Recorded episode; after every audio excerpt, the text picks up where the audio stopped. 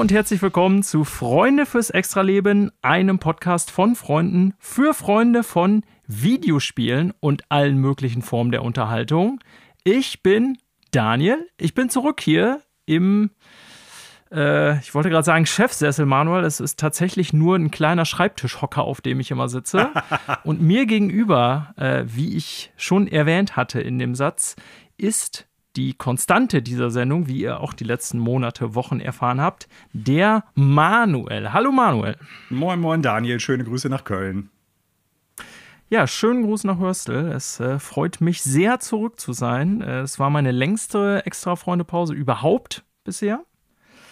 Äh, ja, war ein bisschen komisch, tatsächlich, muss ich sagen. Also, äh, ich äh, habe mich dementsprechend tatsächlich auch echt drauf gefreut, äh, jetzt wieder hier mit aufnehmen zu können. Und ich habe natürlich immer mal wieder Folgen so. Also ich konnte nicht jede Folge ganz hören, teilweise weil einfach krasses Kartoffelinternet war, wo ich war, oder beziehungsweise ich gar kein Internet hatte, weil auch keine irgendwie lokale SIM-Karte und so. Und ähm, ja, diese lokalen äh, SIM-Karten sind ja meistens zwar günstig, aber wir hatten halt keine gekauft und ich weiß nicht, ob dir das bewusst ist, aber so im Ausland ist ja je nach Region das natürlich sehr teuer, so der Daten. Äh, äh, Aufwand, sag ich mal, für den heimischen Mobilfunkvertrag. Und äh, da hätte ich irgendwie, ich glaube, für, was war das, 4 Gigabyte die Woche, um die kriegen zu können, äh, 40 Euro bezahlen müssen oder so pro hm. Woche. Also irgendwie eine relativ hohe Summe. Äh, daher konnte ich gar nicht alles hören, was ihr aufgenommen habt. Aber ich habe natürlich, weil ich die meisten Folgen ja trotzdem aus der Ferne hochgeladen habe, bis auf eine, äh, und die Notizen geschrieben habe, äh, viel zugehört die letzten Wochen und es war auch viel dabei, Manuel, ähm, wo es mich dann schon so immer, wo es dann so zuckte. Ich möchte dazu jetzt was sagen und äh, äh, wie soll ich sagen? Ich hätte irgendwie wirklich Fragen hier zu dem Spiel oder was weiß ja. ich was. Ähm, ja, das war ganz interessant, so auch das aus der Perspektive. Aber nochmal an alle hier, also man kann ja gar nicht mehr sagen Vertretung, äh, sowohl Connor als auch Marco und Basti sind ja eigentlich schon hier in unserem ja, Extra-Freundekreis, so will ich das mal nennen.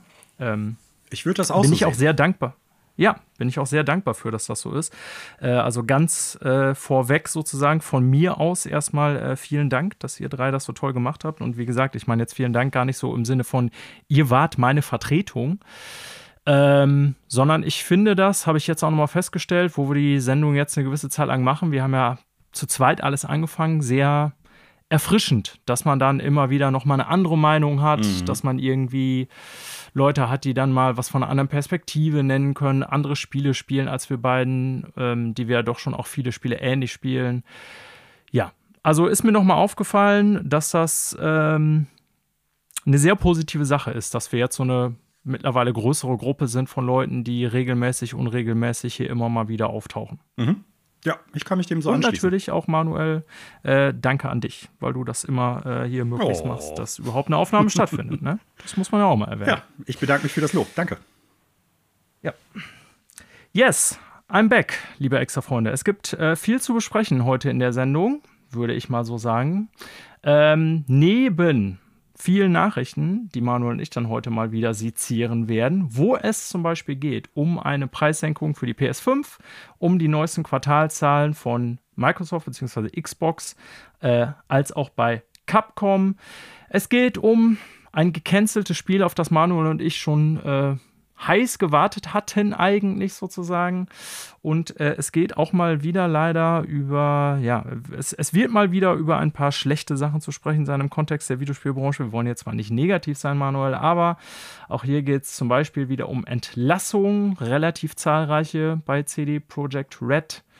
Und äh, ihr hattet es ja schon vor kurzem noch als Thema. Ich glaube, was mit Connor oder Basti, weiß ich gar nicht mehr. Roblox mhm. schreibt weitere negative Schlafze Schlagzeilen. Äh, über all das werden wir sprechen, wie immer im zweiten Teil der Sendung in den aktuellen Nachrichten aus der Videospielbranche. Und natürlich werden wir im ersten Teil auch ganz viel noch über Spiele sprechen, die wir gespielt haben. Zumindest einer von uns beiden. so viel kann ich schon mal vorwegnehmen. Ja, oh ähm, das so vorweg, Manuel. Du mhm. bist ja auch gerade im Urlaub, Manuel. Ne? Ja. Meiner äh, endet ja jetzt quasi diese Woche. Ich war auch lange weg jetzt, reicht jetzt auch. ähm, Reicht jetzt. aber deiner ist in vollem Gange und ich denke, Ja. das werden wir gleich an deiner Videospielauswahl merken. Mhm. Ähm, ja. Sei dir gegönnt. Sei dir gegönnt. Danke. Ich habe auch ein bisschen das Gefühl, dass ich das tatsächlich diesmal äh, mehr als verdient habe. Ohne mich da jetzt selber loben zu wollen, aber zumindest gebraucht habe ich es ganz dringend, ja. Ja, du hast es ja auch, ich sag mal, strategisch sehr sinnvoll gemacht, da du ja nach einer, äh, wie nennt sich das bei euch, Ferienfreizeit, heißt das so? Genau. ähm, gefahren bist, was ja, also ich stelle mir das so ähnlich vor wie bei mir halt Klassenfahrten. Da bist du ja rund um die Uhr für die Kids zuständig und kommst auch nie raus aus dem Dienst Nee, sozusagen. Ne? Und äh, dementsprechend anstrengend äh, ist das wahrscheinlich. Jeder, der eine Ferienfreizeit irgendwie in Betreuung mal mitgemacht hat oder eben Klassenfahrten oder so, der wird das oder die wird das wissen. Also, das macht auch Spaß. Äh, wir haben auch aktuell echt super tolle Kids, das kann ich nicht anders sagen. Ähm, aber das ist schon, weil man dann halt, wie sagt man neudeutsch, 24-7 dann im Dienst ist, ist das schon irgendwann auch anstrengend. So. Man versucht Voll. ja immer auch ein Programm irgendwie zu haben. Was weiß ich, einen Tag war man einen ganzen Tag in Hamburg unterwegs, äh, einen Tag war man im Heidepark und solche Sachen. Ähm, irgendwann, wenn die Woche rum ist, dann war das schön. Aber es ist auch schön, dass vorbei ist, sagen wir es mal so. Also, dass man so ein bisschen wieder rauskommt, weil man hat halt nie so wirklich Zeit für sich und das brauche ich eigentlich zwischendurch immer. Ähm, da bist Ja, du halt dito. wirklich sieben Tage gefordert. So, ne? Ja. Ja, kann ich sehr gut nachvollziehen. Wie gesagt, ich glaube, Klassenfahrten sind sehr ähnlich und äh, auf Klassenfahrten sind für mich immer das Wichtigste oder Schönste, äh, wenn man abends dann wirklich mal vielleicht eine Stunde vorm Schlafengehen für sich Ja. allein hat und die Kids hoffentlich auf den Zimmern bleiben. Und ich habe auch immer wieder Kolleginnen oder Kollegen, die dann noch wirklich bis vorm Pennen zusammensitzen wollen und irgendwie Wein oder Bier trinken wollen oder Oh. was weiß ich, wenn die Kids im Bett sind wo ich dann immer schon schlechtes Gewissen habe, aber dann irgendwann sage, ey Leute, ich bin raus und ich bin ja eigentlich kein früh zum Bettgeher, aber ich brauche einfach dann mal irgendwie so eine Stunde Minimum, wo man einfach mal nix mit Kindern oder Kollegen, Kolleginnen zu tun hat, sonst drehe ich durch. Ja. Äh, Und äh, das ist auf solchen Fahrten sehr rar, wie wir beide wissen. Die Frage ist ja sowieso immer, ich meine, da kann ich jetzt nicht für euch als Lehrer sprechen, aber äh, sowas meines Erachtens nach, je nachdem, wie es aufgestellt ist, wie du dir die Stunden natürlich auch aufschreibst und so weiter und so fort. Ich weiß nicht, wie man das machen kann oder soll, versicherungstechnisch auch und irgendwie von der Verantwortung her zu sagen, wir trinken abends noch Wein oder Bier oder irgendwie sowas. Das ist nochmal eine ganz andere Sache. Ja, ja. Ne? Das Ähm, ist äh, noch ein ganz anderes Thema. Ich wollte damit jetzt auch nicht alle Lehrerinnen als äh, Nee. Säufer darstellen. Äh, ne, aber es ist schon nicht. mal so, dass natürlich dann irgendwie, ja, ja, nein, habe ich auch jetzt auch von dir nicht so interpretiert. Aber klar, ähm, also witzigerweise, es gibt natürlich auch immer mal wieder im Schulumfeld Stories, wo irgendwie Du hast ja selber schon welche erlebt, wenn ich jetzt gerade an unsere gemeinsame Ja, Schulzeit ja, ja, zurückdenke, wo ein herrlich. uns äh, damals bekannter und unterrichtender Lehrer nachts pissevoll über die Flure gezogen ist. Und ich weiß gar nicht, was hat er noch gesungen? Ich weiß es nicht mehr. Brüder sauft Ähm. und schreit und Brüder fresst und sauft und äh, schreit, wie war die Gemütlichkeit, weil das in dem Theaterstück, um das es ging, damals vorging. Es gibt so bestimmte Sachen, die haben sich äh, in meinem Schülergehirn eingebrannt. Ja, ja. Äh, Ja. das war die gleiche, die gleiche Kursfahrt. Nee, Kursfahrt war es gar nicht. Das war ja so eine. Das war die musikalische irgendwas. Genau, so eine ich, Musikfreizeit war das für, Ja. den, für den Theaterkurs. Und äh, falls ich dich daran erinnern darf, es wurde ja auch Doppelkopf gespielt, was dazu geführt hat, dass eben dieser Lehrer äh, fast was von einem Schüler aufs Maul bekommen hat, weil der beschissen hatte beim Doppelkopf. Und zwar Ja. sehr dreist und sehr nachhaltig. Also ganz ehrlich, so aus heutiger Lehrersicht, ähm, ich will nicht sagen, dass an unserer Schule lag, die war jetzt nicht irgendwie super asozial oder so. Äh, ich glaube, das ist einfach eine Generationssache. So in den ähm, 80er, 90er und auch noch in den Nullerjahren sind, glaube ich, Dinge passiert so als Lehrer und Schule, die heute auf gar keinen Fall mehr klar gehen würden. Ja. Würde ich so äh, denken, wenn ich so zurückdenke an so manche Sachen, die da irgendwie auch auf Klassenfahrt los waren und so. Das ist heute so in der Zeit der Helikoptereltern und der auch aus Lehrersicht so vom Beamtenstatus und sehr, also da wirklich waren Sachen unserer alten Schule dabei, die kann ich mir heute nicht vorstellen, selber als Lehrer, dass die ansatzweise okay Nein. wären. Da würde ich so hart auf die Finger kriegen. Aber nun ja, wir weichen vom Thema, Manuel. Äh, wir wollen ja über Videospiele sprechen. Ja, aber du äh, hast Urlaub, ne? Äh, es freut mich. Du warst handwerklich zu Hause aktiv, hast deine Filmsammlung sortiert, hattest du uns schon geschickt. Sehr professionell, Manuel, muss ich hier nochmal loben. Ne? Manuel Danke, danke. und ich sind ja sehr ordentliche Menschen, wie alle regelmäßigen Hörerinnen wissen. Und äh, Manuel hat eine top geordnete Filmsammlung hier vorzuweisen, natürlich. vorzuweisen. So. Die Inspektion durch, äh, keine Ahnung, den Bürokraten Daniel äh, ist erfolgt. Sie haben ja. Abzüge in der B-Note, aber insgesamt erreichen sie 37 von 40 Punkten. Luft ja, nach oben schon, ist immer. Äh, schon, schon, ja, wenig. Ist schon Bestnote. Ja. Ähm, wir pflegen natürlich beide auch Filmlisten und so, wie sich das so ja. gehört. Nach Erscheinungsdatum vermute ich, ist zumindest meine. Meine natürlich auch, ganz klar meine Frau hat gestern noch so, als wir im Flieger saßen, ich habe die ganze Zeit auf dem Rückflug gestern Filme geguckt und äh, hatte dann irgendwie so eine, ich lege ja über alles mögliche Listen an, auch über Videospiele, wie regelmäßige Hörerinnen wissen. Und ich hatte dann irgendwie so mein, im Handy meine Filmliste gezückt über Kinofilme dieses Jahres und Filme von früher noch, die ich sehen wollte und so und hatte dann da Filme eingetragen, die ich gesehen habe. Und dann hat sie das so gesehen und mich dann einfach nur angeguckt und mit dem Kopf geschüttelt. Warum? aber sich auch abgelegt, weil ich, äh, ja, weil ich so eine Filmeliste führe, wo ich dann auch geguckte Filme eintrage. Das habe ich nicht. Das habe ich nicht. Ja, oder sie abhake oder so kann man auch sagen. Ja, also ich habe eine Liste von Filmen, die ich noch gucken möchte, aber ja, äh, genau. wenn ich die geguckt habe, wandern die aus der Liste natürlich raus. Und wenn ich den Film gut fand, dann wandert der in die Sammlung. So, dann kommt er auf die Liste ja. von Filmen, die ich mir irgendwann noch mal zulegen werde. Ja. Hast du denn schon eine so, Liste für so Listen? Sind ja, die Meta-Liste. Genau. Ah ja, über Meta reden wir heute auch noch. Ja.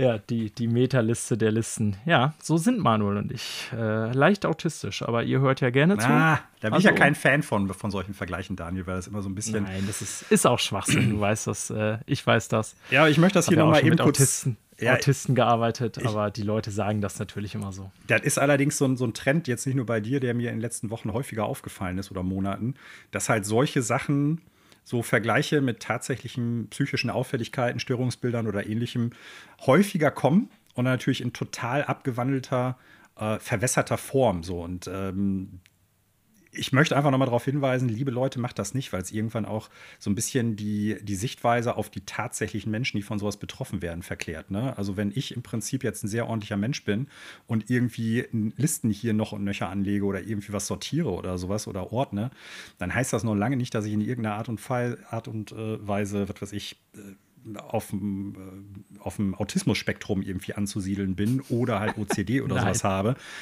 Aber Nein.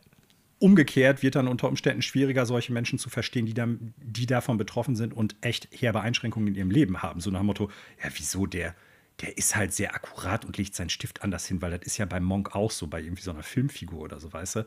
Und da bin ich kein Fan von, deshalb wollte ich das hier nochmal eben kurz anbringen. Leute, macht das nicht in Wertschätzung für die Leute, die halt von sowas tatsächlich betroffen sind und auf der anderen Seite, äh, um nicht, ich sag mal, den Diskurs um solche Themen und die Einschränkungen, die solche Menschen dann haben, irgendwie zu verwässern oder irgendwie viel zu leiden. Ja, es ist auch richtig. Ich lache jetzt gerade nur Manuel nicht über das, was du gesagt hast, sondern weil ich jetzt gerade in meinem Kopf so an Filmszenen dachte, irgendwie so mit Autisten und so. Aber die Diskussion geht ja zurück bis zu, wie heißt der noch, dieser Rain mit äh, Tom Cruise aus? Rain Man, genau. Mhm. Ähm, ja, also du hast natürlich im Prinzip recht. Ähm, ich bemühe mich, Manuel. Vielleicht äh, missbrauche ich trotzdem weiter hier äh, eingeschränkte Menschen. Hoffe ich nicht. Ja, aber wir reden ja über Videospiele. Hoffe, hoffe ich doch.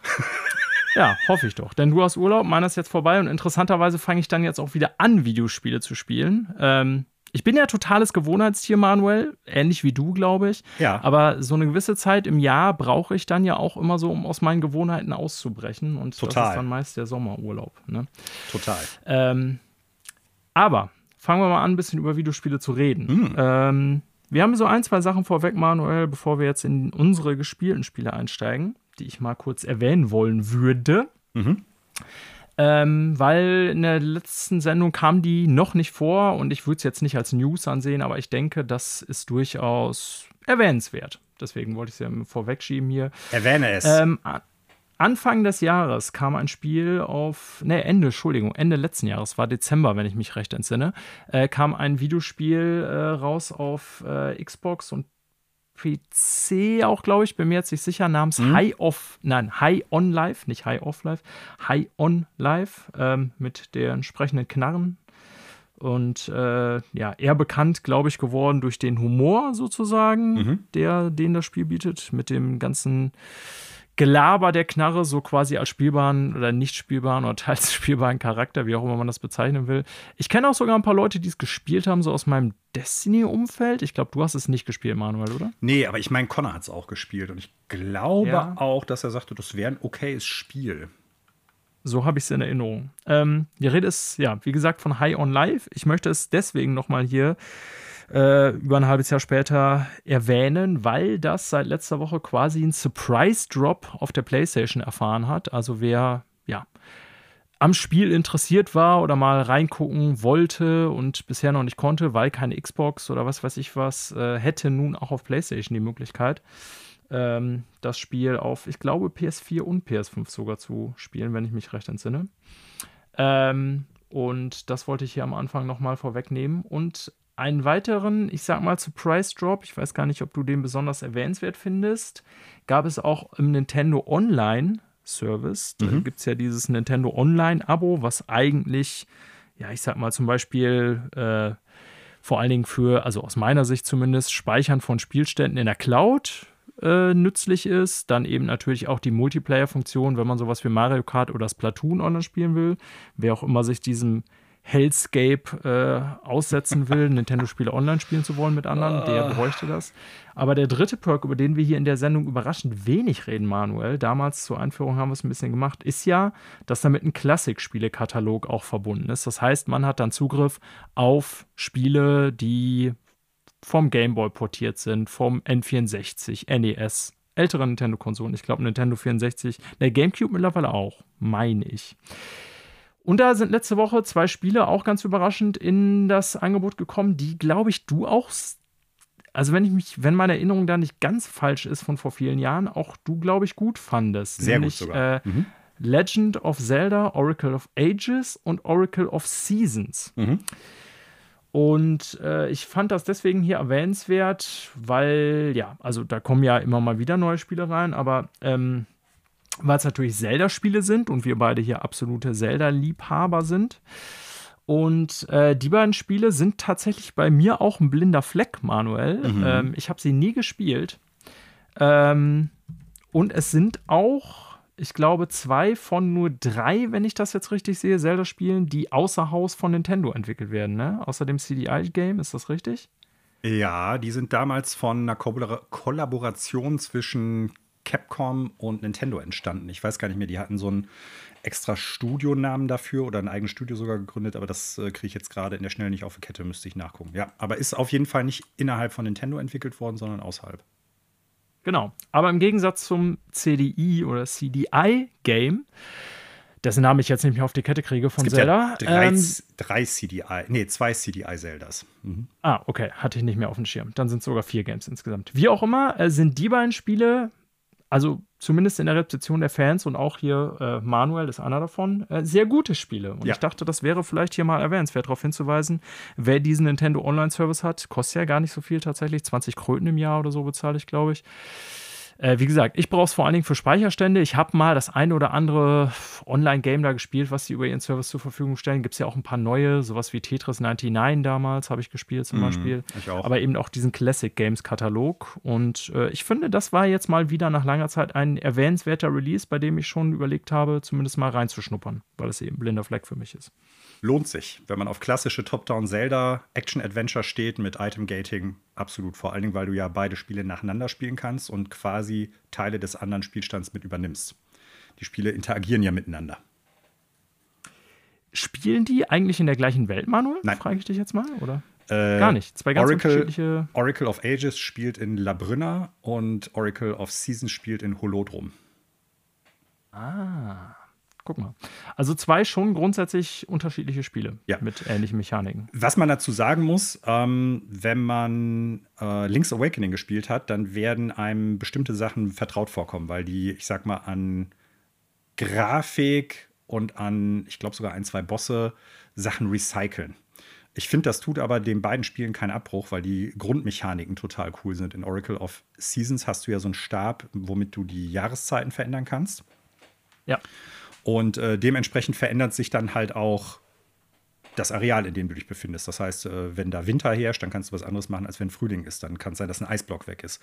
Oder ähm, wenn Sommer ist, dann trocknet irgendwie ein Tümpel aus oder so. Und bei Oracle of Ages kannst du halt in, ich glaube, drei unterschiedliche Zeitlinien rein.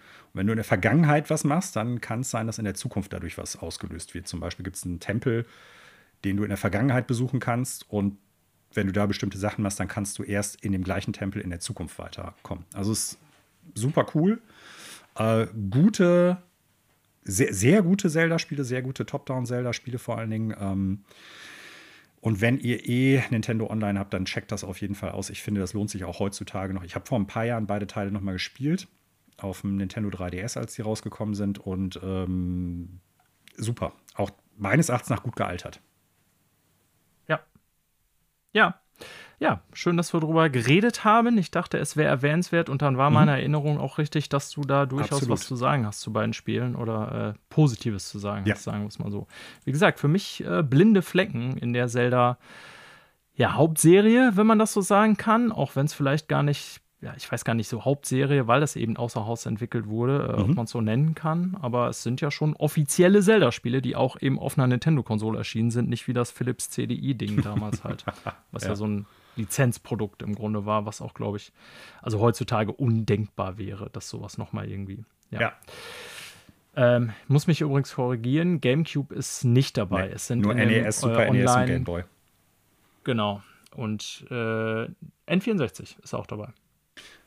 Ja. Stimmt. Ist, ah. ja. Mhm.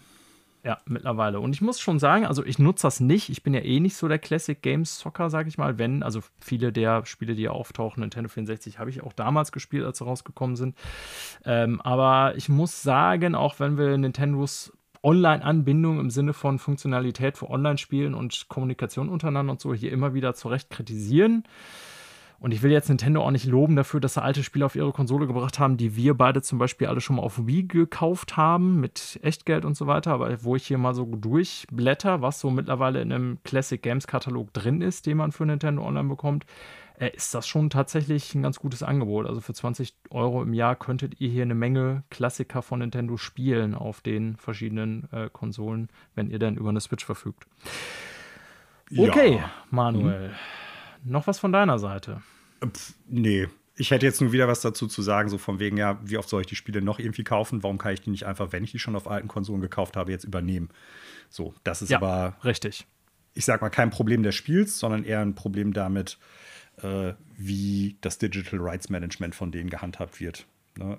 Genau. Und das, das haben wir auch mehrfach zu Recht kritisiert, ja. weil viele der Spiele haben wir ja alle schon mal gekauft äh, und ich glaube, Nintendo geht da wie Sony einen ähnlichen Weg, dass sie dieses Classic Games Angebot äh, halt wirklich über ihre Online-Subscription beinhalten. Das macht Sony ja mittlerweile auch bei PlayStation Plus Premium, also der höchsten Stufe. Da ist ja auch ein Classic Games Katalog mit drin, wer es nicht wusste, wo man so PS1, 2, PSP-Spiele und so weiter anzocken kann. Und der Katalog wird da natürlich ähnlich bei Nintendo auch immer größer. Ich hoffe zumindest. Und ähm, das mindert nicht die Kritik, die du gerade geäußert hast, daran, dass wir die alle schon mehrfach gekauft haben, in vielen Fällen. Zum Beispiel Super Metroid habe ich bestimmt schon dreimal gekauft in meinem Leben, glaube ich.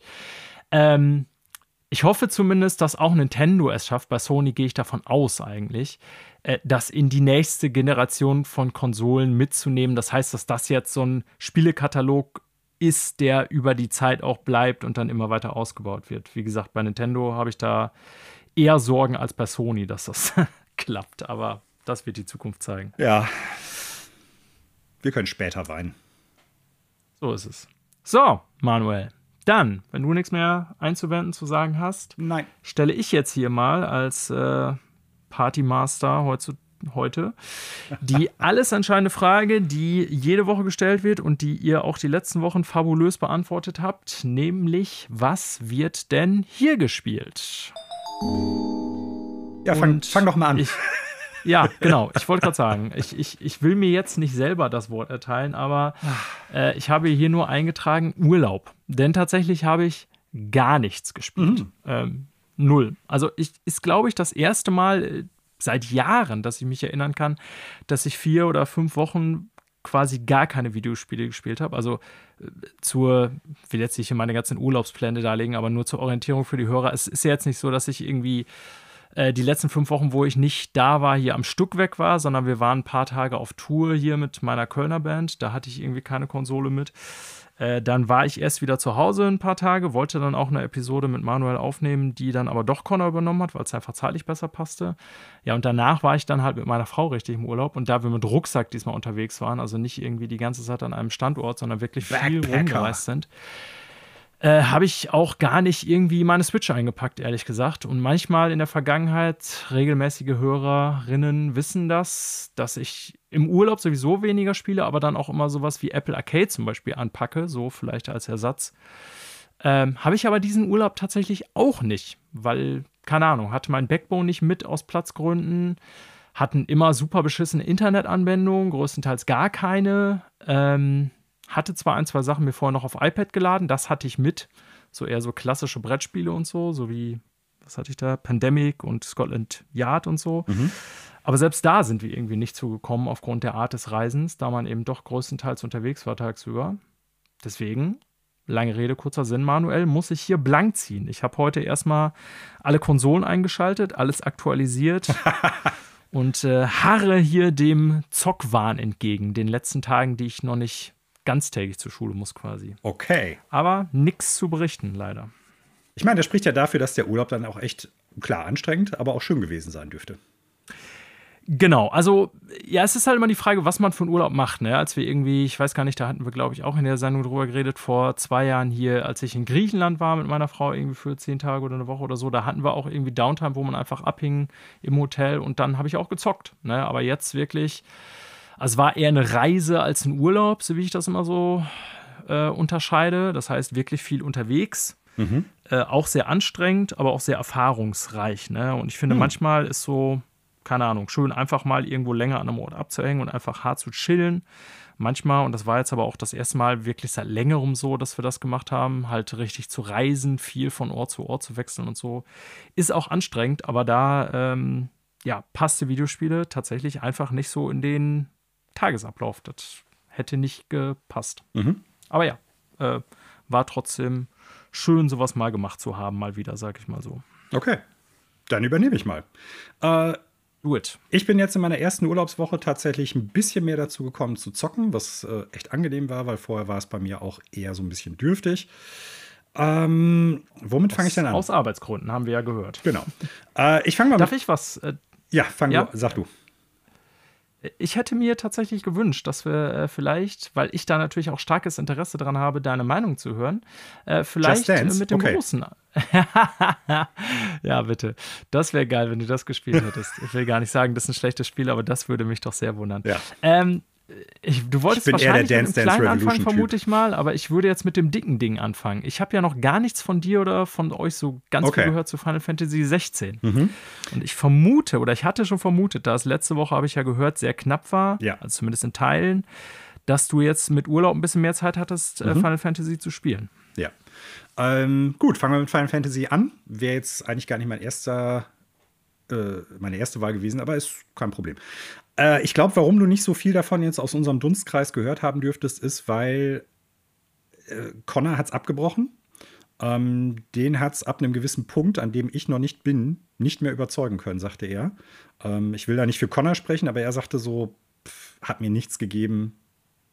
Ich las das und war sehr überrascht, muss ich sagen. So. Aber ja. Äh, unser Kumpel Lammo, der totaler Final Fantasy-Fan auch generell ist, der hat meines. Wissens nach das Spiel noch nicht durch, aber ist auch nicht ganz kritikfrei bisher. Also der hat sich da noch ein bisschen in Schweigen gehüllt, immer wenn ich darüber gesprochen habe. Natürlich auch, weil ich noch nicht so weit war.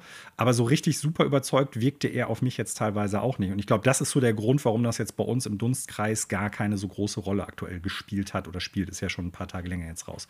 Ich habe es einfach jetzt aufgrund des Umfang des Spiels immer weiter nach hinten geschoben gehabt, habe andere Sachen vorgezogen. Zelda war natürlich das ganz große Ding, was ich erst fertig haben wollte.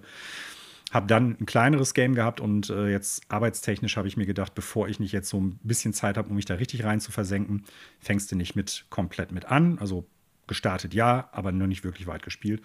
Und ich bin jetzt, keine Ahnung, neun Stunden im Spiel oder sowas. Und das bedeutet bei Final Fantasy, du bist gerade aus dem Intro raus. So. Ja. Ne? Also, also im Normalfall, ob das bei 16 auch so ist, hätte ich jetzt ja, gar nicht beantworten können. Aber also ja. Genau, also es ist im Endeffekt jetzt nicht so wie bei Zelda, dass du wirklich so ein dreistündiges Tutorial hast. Du kriegst zwar nach und nach und nach die einzelnen Aspekte des Spiels aufgedröselt, die einzelnen Mechanismen, was weiß ich, die einzelnen Sachen, die du machen kannst, das Kampfgeschehen und so, das erweitert sich. Und das dauert jetzt auch nicht per se neun Stunden. Ne? Also, dass du ja. Tutorial an Tutorial an Tutorial hast. Aber Final Fantasy typisch, du hast halt auch viel Story gerade am Anfang noch dabei.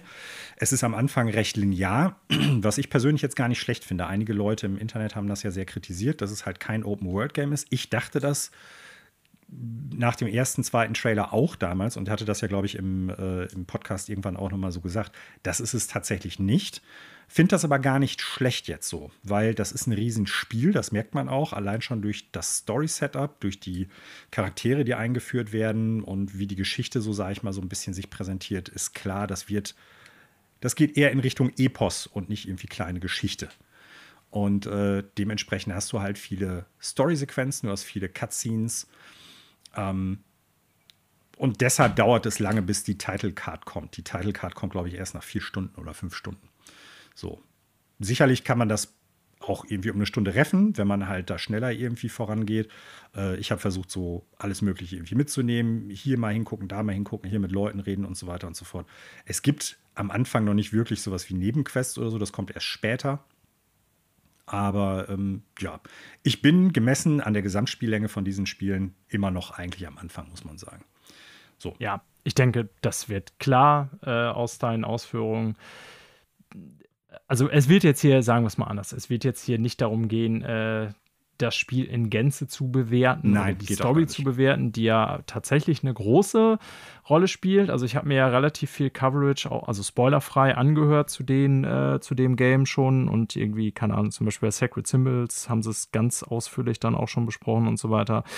Und was ich so rauskriege oder was ich so rausgehört habe, sind, ähm, dass die Story für viele Leute eine große Rolle spielt, positiv oder negativ, und dass das Kampfsystem oder das Gameplay auch eine ganz große Rolle spielt. Mhm. Und ich denke mal, zu ersterem kannst du hier, oder wollen wir natürlich auch aus Spoilergründen eh nicht machen, aber kannst hier eh noch nicht viel sagen. Aber ich denke mal, mhm. du wirst ja nach knapp zehn Stunden zumindest Eindrücke haben, wie sich das Spiel spielt. Und das ist ja auch sehr interessant für jemanden wie mich, der jetzt kein großer Final Fantasy-Spieler ist. Ja, äh, ich kann aber trotzdem schon erstmal so zu meinem ersten Eindruck der Story was sagen. Ich finde die Präsentation. Ja, klar. Also wollte ich jetzt gar nicht abwürgen. Die Erzählweise. So die, ja. Mhm. Präsentation ja, und Erzählweise finde ich super. Ja. Ähm, ich finde die Story bringt auch schon so ein paar Punkte auf, wo man, wo ich zumindest Bock habe, dann zu erfahren, okay, was steckt da jetzt hinter? Also es werden äh, bestimmte Handlungsstränge und Fäden da, ich sag mal, geknüpft, ähm, wo ich jetzt schon Bock habe, das weiter zu verfolgen und dann gespannt bin, wohin führt das Ganze. Also ich finde, das ist erstmal alles richtig gut. Ob die Story das natürlich dann über 50, 60, 70 Stunden halten wird, das wird sich zeigen.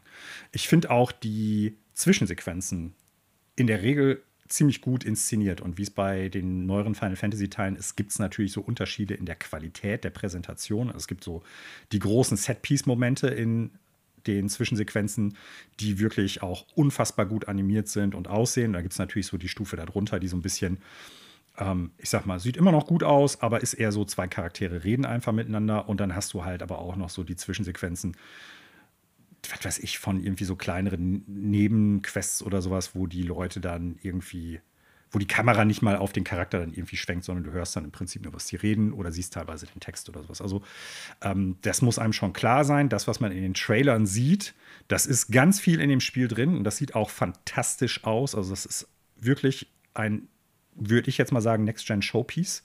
Also es sieht echt saugut aus. Ähm, ja. Und man hat ganz viel von diesen Augenöffner-Zwischensequenzen, ganz klar.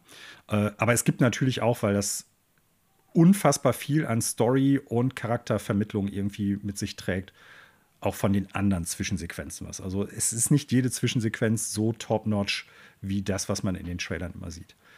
Ähm, das vorweg. Aber die Story hat es geschafft, mich äh, einzufangen, dass ich wissen möchte, wie geht es mit Clive weiter, dem Hauptcharakter, den man spielt. Ähm, die Nebencharaktere, die man trifft, sind bisher alle ziemlich interessant, wie ich finde. Sind auch teilweise echt gut geschrieben. Mm. also da bin ich auch gespannt, wie es mit denen weitergeht. Ähm, bisher noch kein, kein Ausfall irgendwie dabei gehabt, wo ich dachte, boah, das ist hochnotpeinlich oder das ist so, so möchte gern edgy geschrieben oder so. Das, das hält sich alles tatsächlich noch in Grenzen. Also ich finde die Schreibe bisher echt ganz gut. Ähm, okay. So viel zu, du bist ja schon kritisch, bisher. was Schreibe angeht. Also ja. das würde ich jetzt schon mal so als starkes Lob sozusagen. ja. ja. Das auf jeden Fall. Die schaffen es sogar, also so eine Sache, die ich ja in so Fantasy-Titeln oder in Filmen, Spielen, Büchern, die so, ich sag mal, in einer bestimmten Zeit oder Epoche spielen, in der Vergangenheit in dem Zusammenhang, äh, etwas zu machen, was mich sonst immer tierisch stört, nämlich äh, Profanitäten, also irgendwelche Schimpfwörter oder sowas wie zum Beispiel Fuck, Shit und sowas alles. Äh, in den meisten Filmen, die so, ich sag mal, in der Fantasy-Welt spielen, in ein, irgendwie im Mittelalter oder so, finde ich, da, da zieht mich das immer raus aus irgendeinem Grund, und ich kann Ihnen nicht genau sagen, warum, vielleicht weil die Voice-Over wirklich so gut sind, ist das erträglich in diesem Spiel. Es kommt nicht oft vor, aber es ist nichts, wo ich dann gesessen habe und dann so dachte, boah, ey, kann nicht sein, wer schreibt denn sowas? Also die, die synchro sprechenden Personen machen echt guten Job. Der Hauptcharakter okay. oder auch Sid krass. Also es sind, ist echt top-notch alles. Ist richtig gut von der Präsentation her. Der Soundtrack ist der absolute Wahnsinn bisher. Ich meine, das war ja, ja. klar, weil es ein Final Fantasy-Titel wird, aber das ist, das ist richtig gut. Das fängt schon an mit dem typischen Final Fantasy-Intro. Leute, die die Serie gespielt haben, werden das wissen. Das ist so in den klassischen Spielen immer so ein, ich weiß gar nicht, so eine Art Harfe oder so ist das gewesen. So, die, dieses und das haben die jetzt aber ich, ich bin jetzt kein Mensch, der sich mit Musik oder so gut auskennt. Also auch da sehr wahrscheinlich werde ich jetzt die falschen Begriffe verwenden. Die haben das aber in so einem so von Dur in Moll, glaube ich, irgendwie umgesetzt und nochmal anders intoniert teilweise. Das ist mega gut. Auch so die äh, Victory Music, wenn man einen Kampf gewinnt, dann kam früher immer dieses da da da da da da da da da. Das kommt jetzt so mit so einem Chor, das passt saugut zu diesem, ich sag mal, eher rittermäßig anmutigen High Fantasy Setting. Das ist also der Soundtrack absoluter Knüller bisher. Das äh, ich habe hab darüber Wahnsinn. schon sehr viel Gutes gehört und ich finde jetzt gerade mein Handy nicht, weil ich wollte gerade mal nachgucken, ob es denn schon auf den Streaming-Plattformen äh, den gängigen gibt. War so ah, eine Sache, die ja. ich irgendwie vergessen habe nachzugucken. Aber ähm, ja, hole ich mal nach. Also auch das sau, sau gut. Gameplay, ähm, ich meine, Final Fantasy 7 Remake hat es ja schon ein bisschen vorgemacht, dass die halt immer weiter abgerückt sind von diesem rundenbasierten oder Active Time Battle basierten Kampfsystem. Ne? Es ist jetzt tatsächlich ja. fast ausschließlich ein reines Echtzeitkampfsystem. Also nicht direkt jetzt vergleichbar mit sowas wie äh, anderen Action-RPGs wie ja, Demon's Souls, Dark Souls oder sowas, aber schon so, man hat ein, äh, eine Combo, die auf äh, einem Knopf liegt, man hat einen Fernangriff, der auf einem Knopf liegt, man hat Spezialangriffe, die man auslösen kann mit einem Cooldown-Timer und äh, ganz wichtig, äh, parieren und ausweichen. Das heißt, wenn man mit so aktiven Kampfsystemen mehr anfangen kann als mit einem rundenbasierten, typischen JRPG-System, dann ist man da schon besser aufgehoben. Und ich finde, das geht gut von der Hand. Das ist simpel genug, als dass es irgendwie schnell und intuitiv funktioniert. Gleichzeitig ist jetzt schon erkennbar, was ja für Final Fantasy oder für JRPGs im Generellen meines Erachtens nach gilt. Da ist das Skill-Ceiling, wie man so schön sagt, also die, die Latte, was man damit machen kann und wie ausufernd das so für einen auch anpassbar ist, nach oben hin sehr hoch. Und da lässt ah, okay. sich viel mitmachen. So zumindest wirkt das erstmal so. Wie gesagt, ich bin jetzt noch nicht so super weit im Spiel. Kann sein, dass das, dass ich nach weiteren zehn Stunden sage, ja, das bleibt immer das Gleiche. Ähm, aber ich glaube schon, so bei Bosskämpfen wird es darauf hinauslaufen, dass man sich strategisch gut überlegt, was mache ich wann wie, welche Angriffe benutze ich und so weiter und so fort. Wie rüste ich jetzt meinen Charakter auch aus?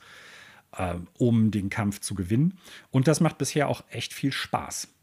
Also klar, wer jetzt irgendwie so das klassische Kampfsystem haben wollte, der wird da unter Umständen enttäuscht sein. Aber ich glaube, es ist ein richtiger Schritt gewesen zu sagen, wir lösen uns gerade in dieser sehr teuren Produktion davon, so ich sag mal eher Nischenmechanismen sind es ja heutzutage weiterhin zu benutzen und das Ganze ja.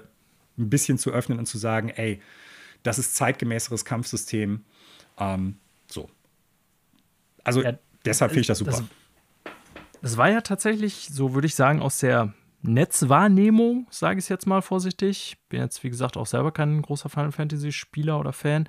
Äh, ein sehr umstrittener Punkt, dass eben viele gesagt haben: ja, das ist ja kein rundenbasiertes Gameplay mehr. Wobei mhm. selbst ich weiß, dass Final Fantasy das auch gar nicht immer hatte oder dass das jetzt nicht per se immer total krass rundenbasiert irgendwie war, meine ich, in Final Fantasy. Wie auch immer, aber viele haben das ja eher sowas wie mit Devil May Cry verglichen. Logischerweise auch, weil es, meine ich, der gleiche Gameplay-Designer ist wie beim letzten äh, DMC. Kann sein, ja, das weiß ich. Wieder. Nee, das hieß ich Devil meine, May Cry es ist 5. Der, der gleiche äh, Gameplay-Designer, ne, mhm. der eben auch hauptverantwortlich war für DMC und dementsprechend ein eher action-fokussierteres Gameplay, so sage ich das jetzt mal, eben weg von diesen ähm, rundenbasierten ja, Kämpfen, sage ich jetzt mal. Ich finde das ja eher gut. Also mich würde mhm. das eher reizen, weil ich kein großer rundenbasierter ähm, Gameplay-Fan bin. Aber ich kann auch verstehen, dass natürlich Leute äh, das anders sehen, die das eher mit Final Fantasy noch verbinden. Ja. Aus alten Teilen. Also die Kritik kann ich da auch durchaus nachvollziehen, gerade wenn man sowas erwartet hat oder sowas gerne spielt. Ich wie gesagt, ich bin ja auch Final Fantasy Fan, nicht der ersten Stunde, aber habe die alten Teile geliebt, die es zumindest in den Westen geschafft haben. Ähm, aber wie gesagt, ich glaube, damit ist heutzutage nicht mehr wirklich ein Blumentopf zu gewinnen. Ne? Also die, die Riege der Menschen, ja. die, ich sag mal, genau auf dieses Gameplay stehen, die sind in der ja, Minderheit, behaupte ich jetzt mal, weil es gibt ja diverse Spiele, die immer noch so funktionieren, auch von Square Enix. Und äh, ja, mal abgesehen von Dragon, mal abgesehen von Dragon Quest verkaufen sich die Spiele solide bis gut, aber erreichen niemals die Verkaufszahlen, die du brauchst, um so ein Mammutspiel mit den, also wirklich Production Values zu finanzieren, wie es Final Fantasy 16 ist. So und äh, ja, da muss man dann muss man natürlich dann einfach auch so ein bisschen als Fan absehen, ja, was, was möchte man? Möchte man, dass Final Fantasy das ist, was es eigentlich auch schon mindestens seit Teil 6, Teil 7 gewesen ist, eine Bombastpräsentation für die jeweilige Generation Hardware, auf der sie läuft. Mit dem Umfang, den ich auch von so einem Final Fantasy erwarte, also 50, 60, 70 Stunden Spielzeit und neben äh, Optionen und Möglichkeiten und Quests mit bis zu 100 Stunden Spielzeit und mehr, äh, dann muss ich halt gucken, dass ich eine möglichst hohe Käuferbasis anspreche. Und das wirst du mit einem rein rundenbasierten Kampfsystem nicht mehr machen ich fand äh, die Art und Weise, wie es Final Fantasy VII Remake gemacht hat, schon ganz gut. Von mir aus hätten sie es auch so hier übernehmen können, also dass du im Prinzip so Möglichkeiten hast, um ähm, nicht mehr direkt rundenbasiert, aber schon so, ich sag mal, taktische Manöver abzuziehen, wo du dann halt ähnlich wie bei den einen Fantasy-Teilen eher so aus dem Menü was auswählst, was dann passiert. Gleichzeitig kannst du aber auch aktiv kämpfen. Ähm, ja. Hätte ich auch gut gefunden. Ich finde aber, das ist der richtige Schritt. Und in dem Kontext kann ich dir jetzt nur sagen, ähm, weil du ja auch interessiert bist, check das Spiel aus. Ich glaube, dass das, das wird jetzt nicht dazu führen, dass du sagst, ey, ich bin Final Fantasy Fan und ich werde die alten Teile jetzt nachholen, überhaupt nicht. Äh, ich glaube aber, dass du damit warm werden könntest. Weil das Spiel hat ja auch zwei Schwierigkeitsgrade. Du kannst ja. am Anfang den Story-Modus auswählen, wo du dann halt noch so Vorzüge und Boni hast, dass da das Kampfsystem noch ein bisschen simpler ist, beziehungsweise nicht simpler, aber schneller und einfacher von der Hand geht. Ähm, ja und du dich dann wirklich eher den, auf die Story fokussieren kannst. Und den normalen Modus, ich weiß jetzt gerade gar nicht, wie der, wie der heißt, Abenteuermodus oder so, kann ich dir gerade gar nicht mehr sagen. Okay. So. Ja. ähm, ich glaube, dass es für Leute wie dich, die eigentlich nichts mit der Serie anfangen können, dann nochmal ein guter Punkt ist, dieses Spiel auszuchecken, weil es ist wirklich von der Präsentation her, von der Story her, vom Kampfsystem her ähm, bisher ein richtig gutes Spiel. Also ich bleibe dabei, was ich schon häufig dieses Jahr im Podcast oder auch privat gesagt habe. Dieses Jahr wird als eines der besten Videospieljahre in der Geschichte des Mediums in die Annalen einziehen. Und dieses Spiel wird, also, dieses Spiel wird auch durchaus in den Diskussionen von Leuten auftauchen, wenn es um Spiel des Jahres geht. Zu Recht bisher. Ob ja. ich das nach 50, 60 Stunden noch sagen werde, keine Ahnung. Aber das ist mein erster Eindruck. Ja, also glaube ich dir vollkommen. Äh, interessanterweise witzig, dass du das erwähnst, weil auch wenn ich jetzt im Urlaub, wie gesagt, äh, praktisch Videospielen völlig absent war, habe ich mich natürlich ja, medial so damit befasst, die üblichen Nachrichten gelesen und Reviews und hier und da, wenn ich mal ein Netz hatte und so weiter. Und äh, dann natürlich auch zu dem Spiel ein bisschen Coverage verfolgt, wie gesagt. Hatte mir auch vor ein paar Podcasts runtergeladen, extra noch in der Erwartung von schlechtem Internet. Ähm, und was ich da gehört habe, hat mich auch tatsächlich gehuckt. Ich habe jetzt nun noch andere dicke Spiele vor mir, zum Beispiel äh, Breath of the Wild, was, ach Quatsch, Tears of the Kingdom, was ja. ich erstmal beenden muss, obwohl ich da auch schon, ich meine, über 40 Stunden reingesteckt habe, aber auf jeden Fall lange noch nicht beim Ende bin. Ähm, wie auch immer, äh, ich fand, was ich da gehört habe, und das bestätigt da deine Einschätzung, sehr reizvoll. Und ich finde übrigens auch bei Final Fantasy, auch wenn ich kein großer Final Fantasy-Fan bin, finde ich tatsächlich gut, dass es nicht so was wie eine konsequente Abfolge gibt, sowohl storytechnisch als auch gameplay-technisch. Oh, ne? Also die, ja, die, ja. die, sind zwar durchnummeriert, aber im Grunde steht ja jedes Spiel für sich. Ja. Und äh, wenn jetzt da zum Beispiel Leute sagen, ja, äh, schade mit dem rundenbasierten Gameplay, hätte ich mir irgendwie, oder ich hätte mir anderes Gameplay gewünscht oder wie auch immer, oder ich hätte mir ein anderes Story-Setting gewünscht oder was auch immer, äh, finde ich ja auch alles berechtigt, aber ich finde das eigentlich sehr gut tatsächlich. Wie gesagt, auch wenn ich kein großer Fan bin der Serie oder nie irgendwie damit so richtig kannte das so aus Jugendtagen immer nur, erzähle ich ja immer wieder von meinem Kumpel Alex, der auf PlayStation 1 von Final Fantasy 7 so gehuckt war und wir das da irgendwie mm. noch und nöcher auf der Couch gespielt haben. Und das war immer so, dass ich das interessant finde, aber nie so dachte, ja, das ist jetzt so voll meins. Ich weiß gar nicht warum. Ähm, aber ich finde das an sich tatsächlich sehr cool, dass die Serie sich immer so ein bisschen neu erfindet und gameplay-technisch immer mal wieder was anderes ist, Story-Setting immer wieder was anderes. Und zum Beispiel mit dem Setting von 15 konnte ich ja gar nichts anfangen. Nee, ich ne? auch nicht. Du ja auch nicht. Ne? Aber mhm. es gibt ja schon auch, das Spiel ist ja nicht schlecht bewertet gewesen, 15, das muss man ja ganz klar sagen. Ne? Ähm, aber wie gesagt, ich, ähm, es ist jetzt ja ein anderes Team für 16 zuständig gewesen als das Remake. Äh, andere, dementsprechend auch andere Gameplay-Designer und so. Und ich finde das eigentlich äh, ganz nett, dass sie das so machen und sagen: Hier, da habt ihr mal die Version von Final Fantasy. Und wenn du jetzt sagst, naja, 7 fand ich schon super, das Gameplay, hätten sie von mir auch übernommen, übernehmen können, dass dann trotzdem sagen, ja, wir probieren jetzt bei 16 nochmal was ganz anderes aus. Also hört, ja. sich, hört, sich für mich alles erstmal sehr gut an, muss ich sagen. Also es ist nicht ganz anders, ne? Also das, ja, das also, wollte ich jetzt so ja. nicht sagen. Aber nee, im Prinzip den Weg, den sie mit dem Remake gegangen sind, das Action fokussierter zu machen, ähm, den sind sie halt noch weitergegangen. So, das würde ich eher so sagen. Ne? Also, Oder so. Es genau. ist kein komplett unterschiedliches Gameplay im Sinne von 7 machst du was völlig anderes als jetzt in 16 oder sowas, also im Remake von 7. Ähm, das, das ist so nicht, aber diesen Weg so, ja, wir, wir gehen weiter weg von diesem rundenbasierten zu Active Time Battle zu, äh, ja, ich sag mal Echtzeit, aber mit, mit Stoppfunktion zu Action mit Stoppfunktion zu, ich sag mal, sehr, sehr stark fokussiert auf Action. So, das würde ich eher so sehen irgendwie. Ja. Also das heißt dann Ersteindrücke schon mal sehr gut, ja. so würde ich es jetzt mal nennen. Ähm, blöd gefragt, also du weißt natürlich selber nicht, das Spiel ist schon ein bisschen länger, das merkt man ja auch, das wissen wir ja auch alle. Ich vermute mal, dass dein Plan durchaus ist, jetzt das im Urlaub noch durchzukriegen, wahrscheinlich. Ne? Wäre schön. Ähm, ich gucke mal eben ganz schnell, How Long to Beat, was so der Durchschnittswert da ist. Also ja, ich tippe jetzt mal auf. Geguckt. Ach so, okay. Ich hätte jetzt auf irgendwie 50, 60 Stunden für die äh, Main Story Weniger. getippt. Weniger sogar. Ja. Okay. Das ist mhm. ja gar nicht schlecht. Ja. Das ist ja überhaupt nicht schlecht. Ähm, ja, also mein Plan ist es, ich werde es auf jeden Fall weiterzocken, das ist auch ganz klar. Ganz kurz noch, äh, großer Fokus in den Trailern waren ja so diese sogenannten Icon-Fights, also wo man die sonst ja. als Summons beschworenen Entitäten, was weiß ich, Ifrit, Shiva, ähm, Knights of the Round und sowas alles. Die, die mega geilen Liga-Bossfights halt. Ja, nicht die Bossfights, sondern im Prinzip die Unterstützung, die man für sich selber hat. Ne? Ja, so, ja, genau. Die, so, Besch die, die Beschwörung, sagte man früher dazu. Ja. Und das haben die ja in sieben schon anders gemacht, dass die im Prinzip aktiv dann mitkämpfen, wenn du die beschworen hast für eine gewisse Zeit. Und jetzt ist es halt so, soweit ich gespielt habe, hast du Sequenzen, die sich an der Story orientieren, wo dann halt zwei von diesen Icons gegeneinander kämpfen. Relativ am Anfang hast du, das ist auch in den Trailern schon so gesehen, deshalb kein Spoiler, ein Kampf zwischen Ifrit und äh, Phoenix. Und das ist so ein bisschen interaktiver Film, aber ist mega krass inszeniert und technisch einfach. Also, äh, da klappt dir die Kinnlade runter, sagen wir es mal so. Na, es gibt wenig ja. Spiele, die halt einfach auch so viel Kohle in die Produktion stecken können wie Final Fantasy. Und ja, das sieht man. Das und das hört stimmt. man. Und das ist super. ja. Ja, sehr gut. Klingt, mhm. doch, klingt doch nach einem sehr guten Ersteindruck. Bisher auf jeden Fall, gefällt mir richtig gut. Mhm. Ja.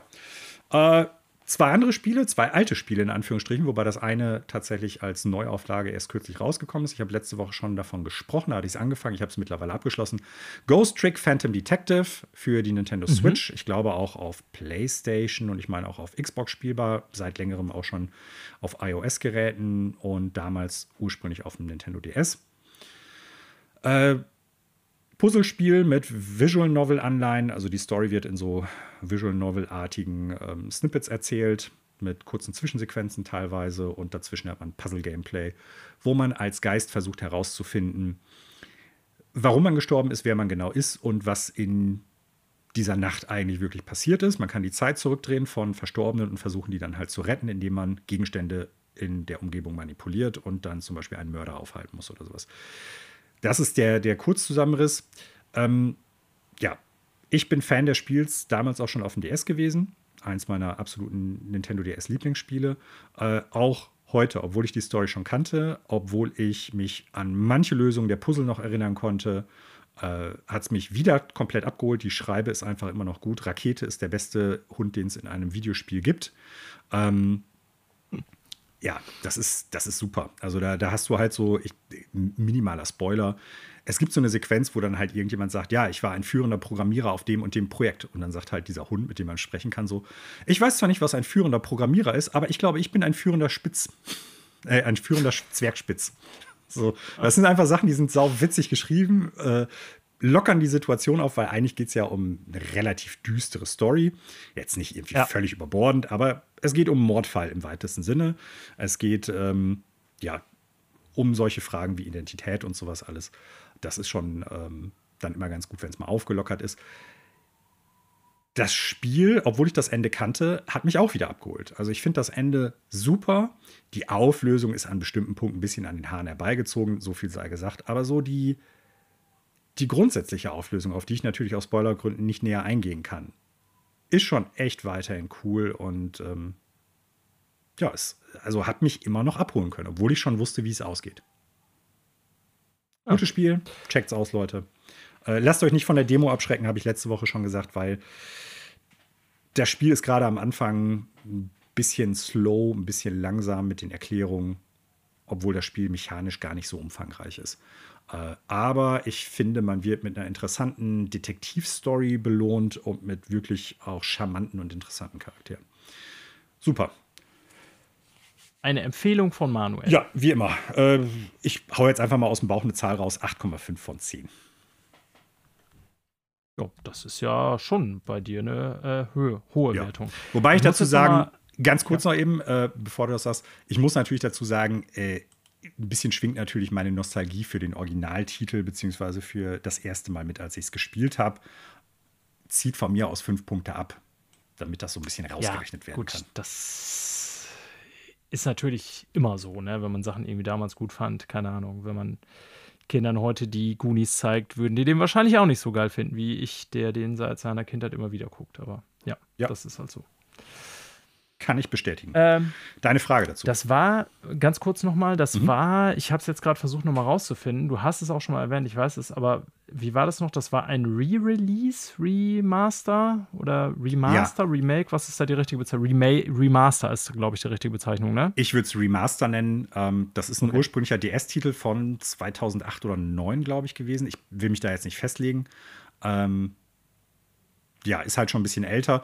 Und das wird kein richtiges Remake sein, weil erstens, es gab schon mal eine Variante für die, oder gibt eine Variante für die iOS-Geräte. Ich weiß nicht, ob es das auf Android auch gibt. Also im Prinzip mit höherer Auflösung, bisschen aufgehübschteren Animationen, äh, ein bisschen klarerem Bild. Und ich müsste jetzt die iOS-Variante, die ich auch früher mal gezockt habe, nochmal auspacken und irgendwie nachgucken. Aber ich würde sagen, da ist viel im Prinzip ähnlich bis gleich. Das sieht auch gut aus auf dem äh, großen Bildschirm. Ne? Das ist ja so eine 2D- ähm, Zeichentrickstil, sage ich mal so ein bisschen.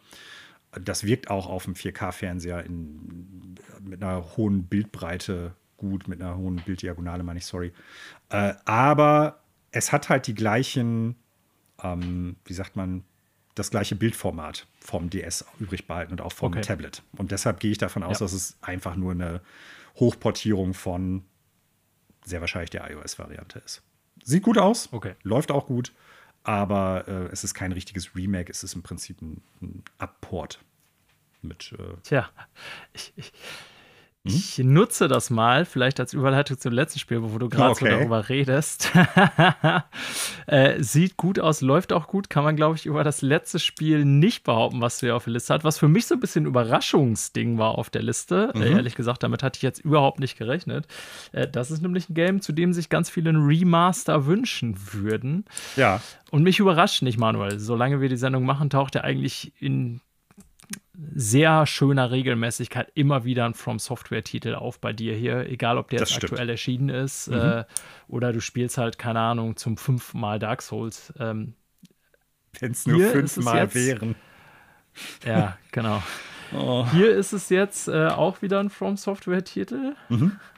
Einer der, ich würde sagen, begehrtesten so auf der neuen Konsolengeneration. Und jetzt Ja. interessiert mich, wie du darauf gekommen bist, Bloodborne wieder zu spielen. Wolltest du sehen, ob es wirklich so bescheiden läuft, wie alle sagen? Oder? Nein, das hatte ich ja im Podcast früher schon mal gesagt, als wir die neuen Konsolen bekommen haben, dass ich dann alte Spiele auch noch mal auf der PlayStation 5 ausprobiert habe, unter anderem Dark Souls 3, Bloodborne und auch Sekiro. Und dass ich ja gesagt habe, man merkt halt schon, in welcher Reihenfolge die Spiele rausgekommen sind, weil die unterschiedlich gut jetzt auf der potenteren Hardware laufen, beziehungsweise auch die einen Spiele besser und die anderen etwas schlechter gealtert sind. Denn Bloodborne hat bis heute ja kein ich sag mal, Patch bekommen für die PS5, Xbox Series X. Äh, Xbox Series Nee. X geht ja sowieso nicht, weil ist ein. Sony-Titel. Blödsinn, vergesst, was ich gesagt Ja. habe. Aber ihr wisst, was ich meine. Ähm, nee, warum ich das gespielt habe, hat tatsächlich damit zu tun, dass ähm, ja, unser gemeinsamer Kumpel Connor und auch Podcast-Mitglied ähm, tatsächlich gesagt hat, äh, nicht gesagt hat, äh, der hatte Geburtstag und der hat es von uns geschenkt bekommen. Der hatte so ziemlich jedes From Software Game, ich sag mal, der letzten Jahre jetzt in den vergangenen Jahren durchgespielt. Also über das Demon's Souls Remake, Dark Souls 1, 2, 3. Ähm, Elden Ring hat er auch durchgezockt so. Und Bloodborne war so ein Ding, was ja, ich sag mal, in der gleiche Riege Spiel irgendwie firmiert, dass er mal früher auf der PlayStation 4 angezockt hatte, aber nie damit warm geworden ist, beziehungsweise nie weitergezockt hat. Danach ist er erst so mit dieser Souls-like-Sache von From Software warm geworden und dann ähm, war das irgendwie eine Idee für ein Geburtstagsgeschenk. Hatte sich auch drüber gefreut und hat es dann irgendwie ein, zwei Wochen später angespielt und war dann mit mal total im Tunnel drin und hatte dann auch relativ Ha, zügig geil. das Spiel durchgezockt, also das Hauptspiel. Und es gibt ja noch ein DLC, äh, The Old Hunters, der auch super ist, aber auch teilweise super schwer. Und äh, ja, irgendwie hatte ich dann gesagt, ey, pass mal auf, wenn ich jetzt aus der Ferienfreizeit zurückkomme, dann schreib doch mal, kann man ja ein bisschen Jolly Cooperation machen und äh, wir zocken zusammen. Und ja, was soll ich sagen? Ich bin aus der Ferienfreizeit wiedergekommen und er saß schon im zweiten Durchlauf direkt nach seinem ersten. Hatte wieder neu angefangen. Und äh, ja, Lammo, äh, unser gemeinsamer Kumpel, ist ja auch ziemlicher Souls-Fan, auch ziemlicher Bloodborne-Fan und der ist dann auch mit eingestiegen. Ja. Man kann ja zu dritt kooperativ spielen. Ja, und dementsprechend haben wir in den vergangenen Tagen immer mal in unterschiedlicher Konstellation Bloodborne kooperativ online gespielt. Und es weiterhin Ah, okay. geil. Ich, ich dachte mir schon, dass der Hook wäre, dass ihr das online gespielt habt. Ja, klar. Äh, das heißt, ihr habt alle die Xbox bedient. Nee, Quatsch, Xbox gibt's ja gar nicht. Was Genau. erzähle ich für einen Schwachsinn? Hab ich ja gerade auch schon Titel. gesagt. Mein Gott. Ja, ja, genau, hast ja schon gesagt. Ja, ist ja tatsächlich eine Sonderstellung innerhalb der From Software-Titel, weil es eben von From Software entwickelt wurde, aber tatsächlich die Marke Sony gehört. Deswegen geht es natürlich nur auf PlayStation. Wie bei Ähm, Demon's Souls. Ja, interessant. Genau. Ja, Demon's Souls ja auch, richtig, du hast recht. Mhm. Ähm, davon gab es ja auch ein Remake schon. Das hat ja dann aber hausintern tatsächlich von Bluepoint stattgefunden. Genau. Und bei äh, From Software rätseln ja viele, ob Sony damit noch so ein bisschen hinterm Berg hält oder warum es da oder ob es da Lizenzierungsprobleme gibt oder was auch immer. Aber eigentlich gehört der Titel ja Sony. Nicht nur eigentlich, er gehört Sony. Ja, interessant. Ähm, ganz kurz, also zum Spiel selber, das müssen wir, glaube ich, nicht mehr viel sagen. Aber wie war jetzt so deine Wahrnehmung? Also, du hast schon gesagt, es gibt keinen From Software, es gibt keinen PS5-Patch, äh, hat es niemals gegeben. Ähm, ich habe so grob in Erinnerung, also es lief ja immer mit 30 auf der PS4, läuft es ja heute auch noch. Ich habe so grob in Erinnerung, dass aber auch irgendwas mit einem Frame-Pacing off war oder so. Also Ja. war das wirklich so, dass du beim Spiel gemerkt hast, okay, das Spiel läuft unrund oder irgendwie, keine Ahnung. das lief, das lief ja schon immer unrund. Das ist ja ein Problem, ich sag mal, bei From Software Games. Ich hoffe, dass das bei Armored Core 6 jetzt anders sein wird.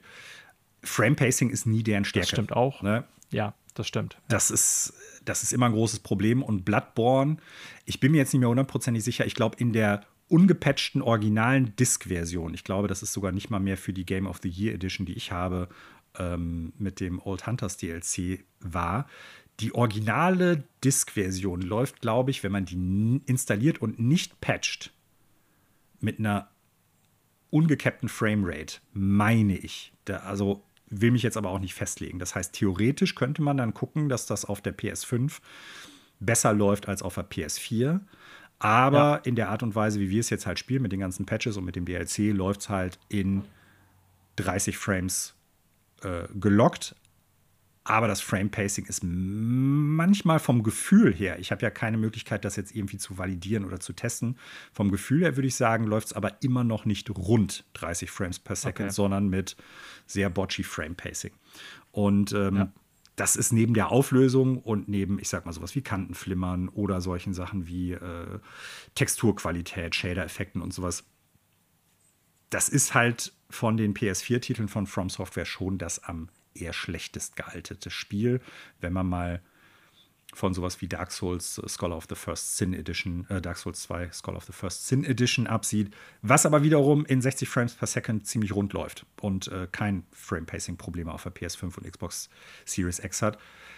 Äh, das ist, das macht Spaß, das ist immer noch spielbar und es ist weiterhin ein phänomenales Game. Nicht nur wegen dem Gameplay, sondern auch wegen der Atmosphäre, wegen dem Soundtrack und so weiter. Äh, macht auch super viel Spaß und äh, lasst euch nicht davon abhalten, wenn ihr es noch nie gespielt haben solltet, das deshalb nicht zu spielen. Das ist es echt wert. Aber ja, es wäre natürlich besser mit einem Remaster à la Scholar of the First Sin oder sowas wie bei Demon's Souls ein richtiges Remake. Das wäre natürlich noch viel toller. Ja. Dann können wir in dem Kontext hier quasi noch Grüße an Connor und Lamo rausschicken quasi. Fühlt euch gegrüßt. Mitstreiter hier. Und äh, dann würde ich sagen, Manuel, beenden wir diese, diese Woche etwas einseitige Sektion von Was wird denn hier gespielt, oder? Ja, machen wir. Okay, dann kommen wir gleich zu den News. Und unsere Nummer 1 in den Nachrichten, Manuel, ist eine, ich will mal sagen, positive Nachricht. So kann man es, glaube ich, schon für Konsumenten sagen. Denn ganz kurz gefasst, die PlayStation 5 wird tatsächlich billiger. Hatte ich nicht mit gerechnet, ehrlich gesagt. Ähm, aber ja, nachdem es ja. Äh, wann hatten wir darüber berichtet, Manuel? Ich weiß gar nicht mehr. Wann gab es diese, diese unangenehme Preissteigerung, über die wir hier geredet haben? War vergangenes Jahr, Jahr ne? noch, ne? Ja. Ja, müsste letztes Jahr gewesen sein. Ähm, jetzt ist die PlayStation wieder billiger geworden, Manuel. Nämlich um wie viel Euro? Auf welchem Preis? 75 oder 75 Pfund, je nachdem, in welchem Währungsbereich man lebt.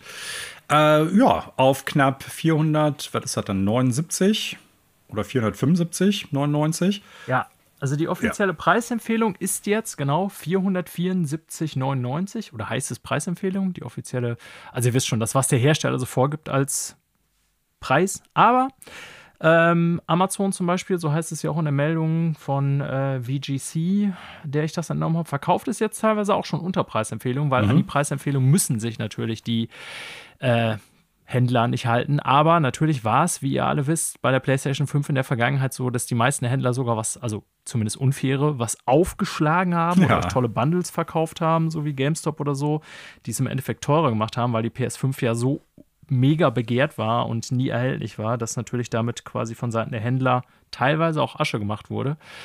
Ähm, jetzt hat Sony, und das ist, glaube ich, auch Ursache dessen, zumindest das Lieferproblem über die letzten Monate tatsächlich wohl in den Griff gekriegt und hat auch in einem Pressestatement gesagt, ja, wir können jetzt endlich, also im Zusammenhang mit Verkaufszahlen, die sie bekannt gegeben haben letzte Woche, die sind jetzt bei über 40 Millionen Einheiten, kann ich hier nochmal so mit ja, mit in die Meldung reinbringen, äh, sozusagen. Habe ich jetzt nicht als einzelnen Newspunkt, lohnt sich aber auch nicht. Aber Sony hat ja offiziell bekannt gegeben, sie haben jetzt über 40 Millionen verkauft, liegen damit im gleichen Zeitraum etwas hinter der PS4, aber nur leicht. Was eigentlich fast schon bemerkenswert ist, da im Grunde das Ding die erst, das erste komplette Jahr ja gar nicht erhältlich war, kann ja. man fast sagen. Ähm, ja, und Sony hat es jetzt auf jeden Fall geschafft, äh, die Lieferketten so wieder in Gang zu setzen, dass eben tatsächlich auch das Ding irgendwie in den Regalen steht. Und ich hatte dann irgendwie, als ich im Urlaub war, so zwischendurch mal eine Meldung von Mediamarkt aufs Netz bekommen, dass die jetzt auch irgendwie äh, PS5 zum niedrigsten Preis überhaupt erhältlich oder irgendwie sowas war dann die Eilmeldung. Und ja, das passt jetzt damit, dass sie den Preis dann bedingt äh, wahrscheinlich auch durch die allgemeine Anpassung der Preise jetzt weltweit wieder. Die Inflation sinkt ja zumindest in den meisten Räumen wieder zum Glück etwas. Und äh, die Preissteigerung, die sie letztes Jahr erst vorgenommen haben, haben sie jetzt zum Glück dann sozusagen ja, ich weiß nicht, ob man sagen kann, zurückgenommen, aber es ist wieder billiger geworden. Also wenn ihr jetzt in den Handel geht und eine PlayStation kauft, solltet ihr ganz gute Chance haben, für unter 460, 470 Euro eine zu bekommen, was uns ja alle freut, denke ich mal. Ja, werden abwarten müssen, ob sich das weiterhin hält. Ich glaube, das ist keine permanente Preissenkung, aber äh, naja, ist ja erstmal ganz gut. Ja man könnte ja auch, ich will jetzt hier gar nicht noch Gerüchteküche aufspannen, aber wir haben ja auch schon mehrfach darüber berichtet, ähm, darüber spekulieren, Manuel, dass das alles Vorboten dessen sind, dass es Ende des Jahres vielleicht tatsächlich noch die Hardware-Revision der PS5 geben könnte. Möglich. Das Gerücht gibt es ja lange. Interessanterweise erscheint ja aber, äh, ich sag mal, dauert noch ein bisschen, glaube ich, aber jetzt äh, bald die Spider-Man Special Edition PS5. Ja, also richtig. Die machen ja eine eigene Konsole dafür wieder, ja interessant, wenn die halt wirklich noch planen sollten, dieses Jahr noch eine neue Revision rauszubringen. Ja. Ja, äh, jetzt habe ich mir eine Brücke geschlagen zur zweiten Meldung, die ich vorher gar nicht gesehen habe. Ich redete von Verkaufszahlen der PS4. Ähm, auch über Verkaufszahlen reden kann, nämlich in der zweiten Meldung über Microsoft. Microsoft hat nämlich die Zahlen des äh, vierten Quartalsberichtes, also Q4 des Geschäftsjahres, rausgegeben. Wir haben ja schon mehrfach darüber beredet. Microsoft hat ein etwas anderes Fiskaljahr, als das viele andere Videospielhersteller haben. Die meisten machen von April bis April. Äh, Microsoft hat immer Mitte des Jahres, also Ende Juni, sein viertes Quartal abgeschlossen oder sein Fiskaljahr. Und äh, wir gucken hier ganz gerne mal zumindest auf die wichtigsten Daten manuell, die natürlich uns bei den Konsolenherstellern immer interessieren, sind einerseits die Konsolen, aber natürlich muss man bei Microsoft heutzutage immer vor allen Dingen auch drüber sprechen, nicht nur über die Zahl der abgesetzten äh, Konsolen Xbox S und S, sondern äh, X und S, so, sondern man muss vor allen Dingen auch darüber sprechen, naja, wie hat sich das dann mit Game Pass und Umsatz und so weiter insgesamt äh, verändert.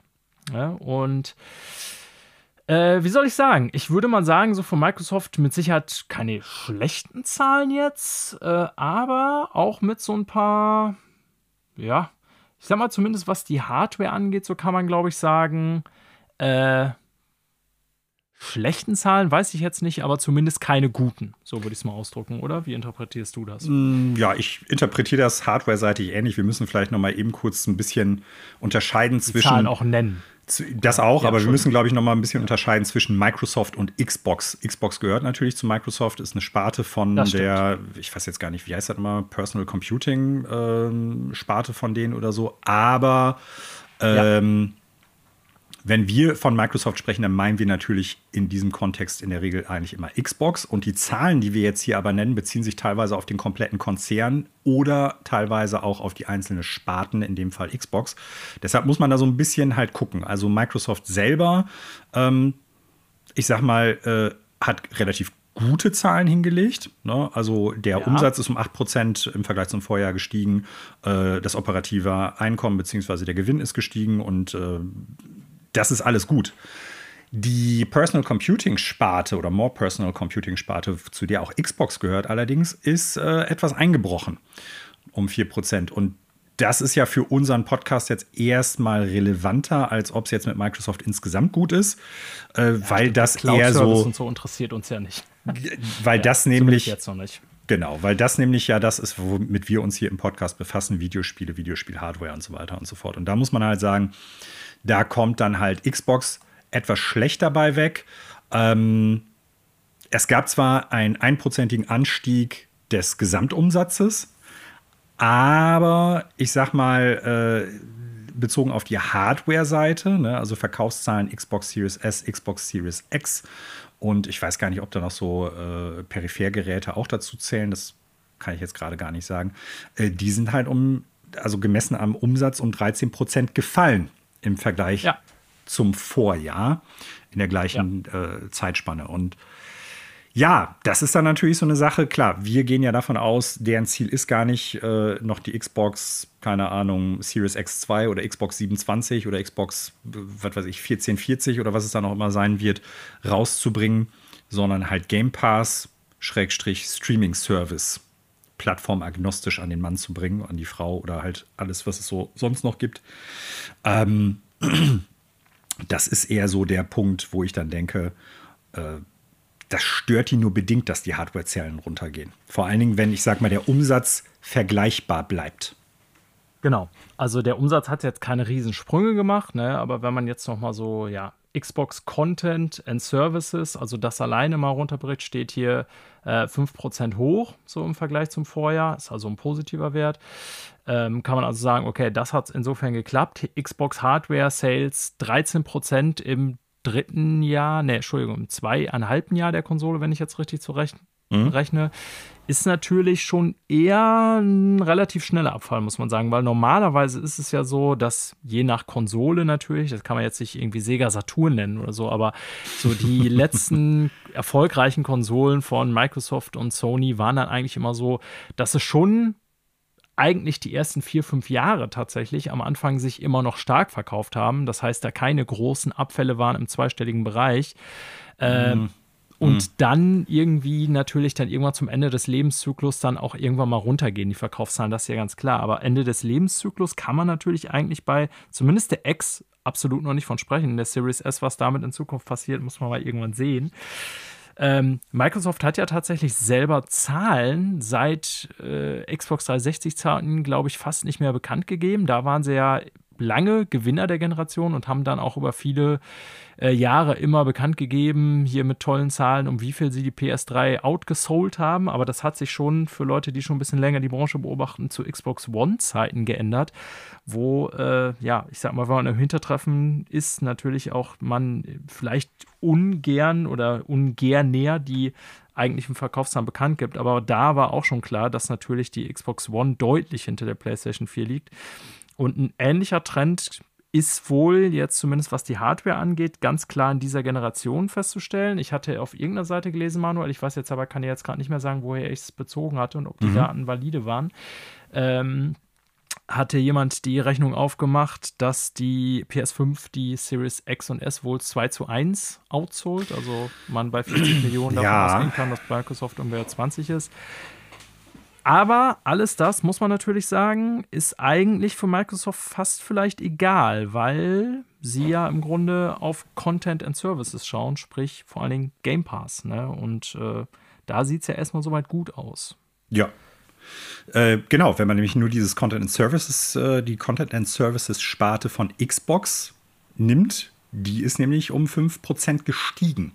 Und wie ja. gesagt, wenn deren Langzeitziel sein sollte, Streaming, Schrägstrich Game Pass, ähm, dann ist das ja genau das Richtige, was die halt wollen. Dass mehr Leute im Prinzip auf sowas aufspringen und sagen, mache ich, nutze ich. Ne? Also dann, wenn, die gehen davon aus, dass die Hardware eh irgendwann verschwinden wird. Also die dedizierte, sagt man dediziert oder dezidiert? Ähm, die, äh, Dezidierte. Äh, danke, äh, die dezidierte Hardware dafür halt sowieso früher oder später verschwinden wird. Und deshalb, glaube ich, stört die das auch nur bedingt. Zumal, wie gesagt, insgesamt starke Zahlen für den gesamten Konzern. Und die haben eh unendlich viel Geld. Also von daher äh, ja. spielt das keine Rolle.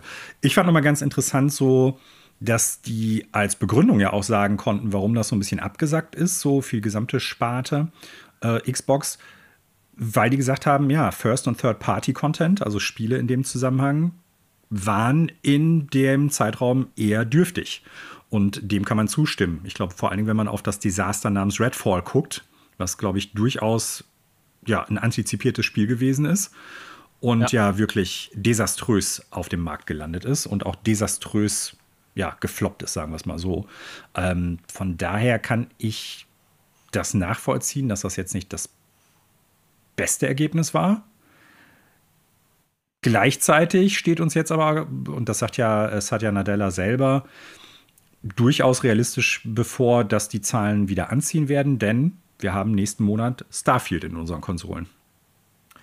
Das wird so sein. Wobei auch da klar, es kann auch ein, es kann auch ein Bugfest und Desaster werden. Ja, also darüber spreche ich jetzt noch nicht mehr. Ich glaube schon, dass das Spiel ein Mega-Seller werden wird. Aber ja. Seller selber heißt ja bei Microsoft heutzutage nichts mehr. Die verkaufen ja auch von ihren eigenen Titeln eigentlich nichts mehr relevant, so an Disk vor allen Dingen nicht auf äh, der Plattform, sondern die meisten Leute nehmen dann halt logischerweise Game Pass. Ne? Mhm. Ne?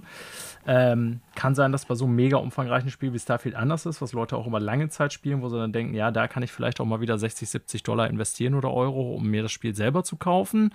Äh, aber das, wo Microsoft hinschaut, ist ja nach wie vor Game Pass. Ne? Ja. Und das bräuchte man natürlich dann in dem Fall. Ähm, also da müsste man mal hingucken. Die Zahlen werden mit Sicherheit nach oben gehen durch Starfield und dann auch wahrscheinlich die Hardware-Verkaufszahlen ein bisschen nach oben gehen. Das war ja dein Punkt, da gebe ich dir auch recht. Ja, aber nochmal, das eigentliche Ziel von Microsoft, denke ich, oder denken wir beide ja, ist ja plattformagnostisch zu werden, ist, mhm. glaube ich, das richtige Wert. Ja. Äh, das richtige Wort. Und äh, letztendlich nur noch Game Pass zu verkaufen. Und da sind für mich nach wie vor ganz viele Fragezeichen. Ich meine, das Activision Blizzard-Ding ist ja jetzt durch, habt ihr darüber gesprochen. Ähm, ich hinterfrage ja nach wie vor ganz klar die Finanzierbarkeit dieses Modells, gerade wenn jetzt noch mehr AAA-Produktionen damit in den Game Pass einwandern. Ähm, Microsoft kann das mit Sicherheit schultern. Also die brauchen sich um die Finanzierbarkeit keine Gedanken zu machen, weil Microsoft halt ein gigantischer Konzern ist, der letztendlich aus allen möglichen Teilen Geld aufsaugt. Und da ist Microsoft mit Xbox, nein, andersrum, die Gaming-Sparte mit Xbox, ja eigentlich noch der kleinste Bestandteil, was Revenue angeht. Ja. Äh, daher wird Microsoft das irgendwie finanzieren können. Ich frage mich nur, ob das so bezogen auf die Gesamtgesundheit des Videospielbereiches oder des Marktes eine gute Entwicklung ist, weil ich mir nicht vorstellen kann, dass das wirtschaftlich ist, was da passiert mit Game Pass, zumindest nicht zu aktuellem Preis. Mhm. Ähm, aber ja, das wird dann erst die Zukunft zeigen. Aber ich glaube, man kann da ganz optimistisch sein, äh, als Microsoft, dass mit Starfield und auch ein paar Spielen danach die Zahlen eher vielleicht wieder nach oben gehen. Und vielleicht ist es ihnen wirklich scheißegal, dass die Konsole sich so verhältnismäßig schlecht verkauft. Ich weiß es nicht. Ja, weiter, Manuel? Oder sonst irgendwas noch erwähnenswertes in den Sonst hätte ich aufgeschrien, hätte gesagt, stopp. Stopp. Jetzt rede ich. Halt, stopp. Ja, dritte Jetzt Meldung. Daniel. Ja. Dritte Meldung. Ein äh, Spiel, also ich habe es hier mal als Meldung mit aufgenommen, ähm, auch wenn es Anfang der Woche erstmal ein Gerücht war, aber sich mittlerweile, ja, zumindest halbwegs verfestigt hat, so kann man, glaube ich, sagen. Äh, nämlich, dass Ubisoft überlegt hatte oder zumindest es ein in, in Entwicklung befindliches Projekt gab, was wohl der Nachfolger von Immortals Phoenix Rising hätte werden sollen, was aber jetzt gecancelt wurde. Es gab es erst als Gerücht durch verschiedene Quellen, cancelte, äh, geisterte das. Äh, Insider Gaming hat darüber berichtet, äh, VGC hat darüber berichtet, dass ihm das ein paar Quellen zugespielt hätten. Und äh, Ubisoft hat jetzt zumindest davon gesprochen, auch wenn sie es so offiziell nicht genannt haben, ähm, dass sie ja innerhalb des Quebec-Studios, und die haben ja äh, Immortals Phoenix Rising entwickelt, wer sich nicht mehr erinnert, das war ein Open-World-Game aus dem Hause Ubisoft, was im Jahr 2020 erschienen ist. Und ja, ich sag mal, ich glaube, nicht den Anschlag hatte, den Ubisoft sich erhofft hat. So würde ich es mal vorsichtig bezeichnen, obwohl das Spiel ja eigentlich sehr gute Wertungen oder zumindest auf jeden Fall gute Bewertungen bekommen mhm. hat. Und ich würde das Ganze irgendwie als so eine Mischung aus Zelda und Assassin's Creed irgendwie bezeichnen, was da so abgeliefert wurde damals. Ja, ich glaube, ja. da kann man. Also, ich sag mal, vom Look her, weil das auch so eine Art Cell-Shading-Stil hatte, wirkte das ein bisschen wie Breath of the Wild, aber. Genau. Äh, ich sag mal, schon noch mit vielen Punkten, die auch so die Assassin's Creed-Serie als Open-World-Games und Templates mitgebracht hat. Ne? Also solides Spiel, gutes Spiel durchaus auch. Aber wir erinnern uns, neben einigen anderen Open-World-Games, die da rausgekommen sind, zum gleichen Zeitraum, zum Beispiel auch, ähm, wie heißt es nochmal? Ähm, nicht The Division, Watch Dogs äh, Legions. Ne? Also, das war ein Herbst, beziehungsweise ein Spätsommer und ein Herbst mit fünf oder sechs riesigen Open-World-Games. Und es ja. ist klar, dass in so kurzer Zeit ein oder zwei Spiele davon floppen würden. Und ähm, Immortals Phoenix Rising war, glaube ich, nicht unbedingt der Riesenerfolg, den sie sich erhofft hatten. Und vielleicht kann auch sein, dass sie gesagt haben, nachdem jetzt der zweite Mario und Rabbits Teil eher nur so semi-gute Verkaufszahlen hatte, dass die jetzt gedacht haben, okay, es könnte jetzt beim Nachfolger von Immortals auch dazu kommen, dass es sich schlechter verkauft als der erste Teil oder sehr viel schlechter verkauft und dann haben wir da irgendwie einen Flop an den Händen und kriegen das Geld nicht wieder rein und deshalb, ich sage das jetzt mal einfach, ohne dass das in irgendeiner Art und Weise klar ist oder offiziell bestätigt wurde, wird Ubisoft Quebec jetzt an Assassin's Creed arbeiten. Wahrscheinlich, denn alles muss Assassin's Creed sein bei Ubisoft. Ja. ja, ich, also ich verstehe es. So aus wirtschaftlicher Sicht, äh, Immortals Phoenix ja. Rising, ich finde den Namen übrigens bis heute ganz schrecklich. Den alten Namen Gods and Monsters, äh, Super. Äh, hieß es nämlich damals, fand ich gut. Der wäre viel besser gewesen tatsächlich. Immortals Phoenix Rising ist leider ein richtiger Schrottname. Äh, an dem wird es alleine nicht gelegen haben. Du hast auch völlig zu Recht schon darauf hingewiesen, 2020 auch da verstehe ich Ubisoft ja nicht. Ich habe gerade nochmal nachgeguckt. Also zwischen Watch Dogs Legions und Immortals Phoenix Rising lagen nicht mal sechs Wochen. So zwei so große Open-World-Games aus einer Schmiede mehr oder weniger innerhalb so eines kurzen Zeitraums zu veröffentlichen, geht ja. mir irgendwie nicht in den Kopf rein. Und danach kam und, äh, Assassin's Creed Valhalla. Genau, dann kam Valhalla kurz danach und äh, übrigens ein paar Tage später, das war mir völlig äh, aus dem Kopf verschwunden, kam übrigens auch Cyberpunk, also ein paar Tage ja, nach. Und Spider-Man Miles Morales. Und Spider-Man Miles Morales kam kurz vorher. Das ist also. ähm, ja, also das war, glaube ich, vom Release-Zeitpunkt her auch einfach ganz schlecht geplant, muss man mal so sagen. Ja. Ob das Spiel an anderer Stelle mehr Chancen gehabt hätte, keine Ahnung. Äh, aber so aus dem Blickpunkt kann ich dann, wie ich schon sagte, aus wirtschaftlicher Sicht auch verstehen, dass sie gesagt haben bei einem Nachfolger, ja, äh, hier Quebec, ihr hättet das vielleicht ganz gern gemacht, ne? Und das Spiel ist auch irgendwie gut bewertet und auch gut geworden, aber äh, hat sich halt nicht so verkauft, wie wir wollten, hatte nicht so den Einschlag, wie wir wollten, also macht ihr was anderes und du hast recht, Manuel, wahrscheinlich wird das andere wahrscheinlich dann wohl Assassin's Creed sein. Ne? Ja, also ich meine, die sagen es ja in der, in der Nachricht von äh, videogameschronicle.com, die haben ja Rückmeldung von Ubisoft direkt gekriegt und die haben gesagt, ja, es gibt eine Umstrukturierung hier.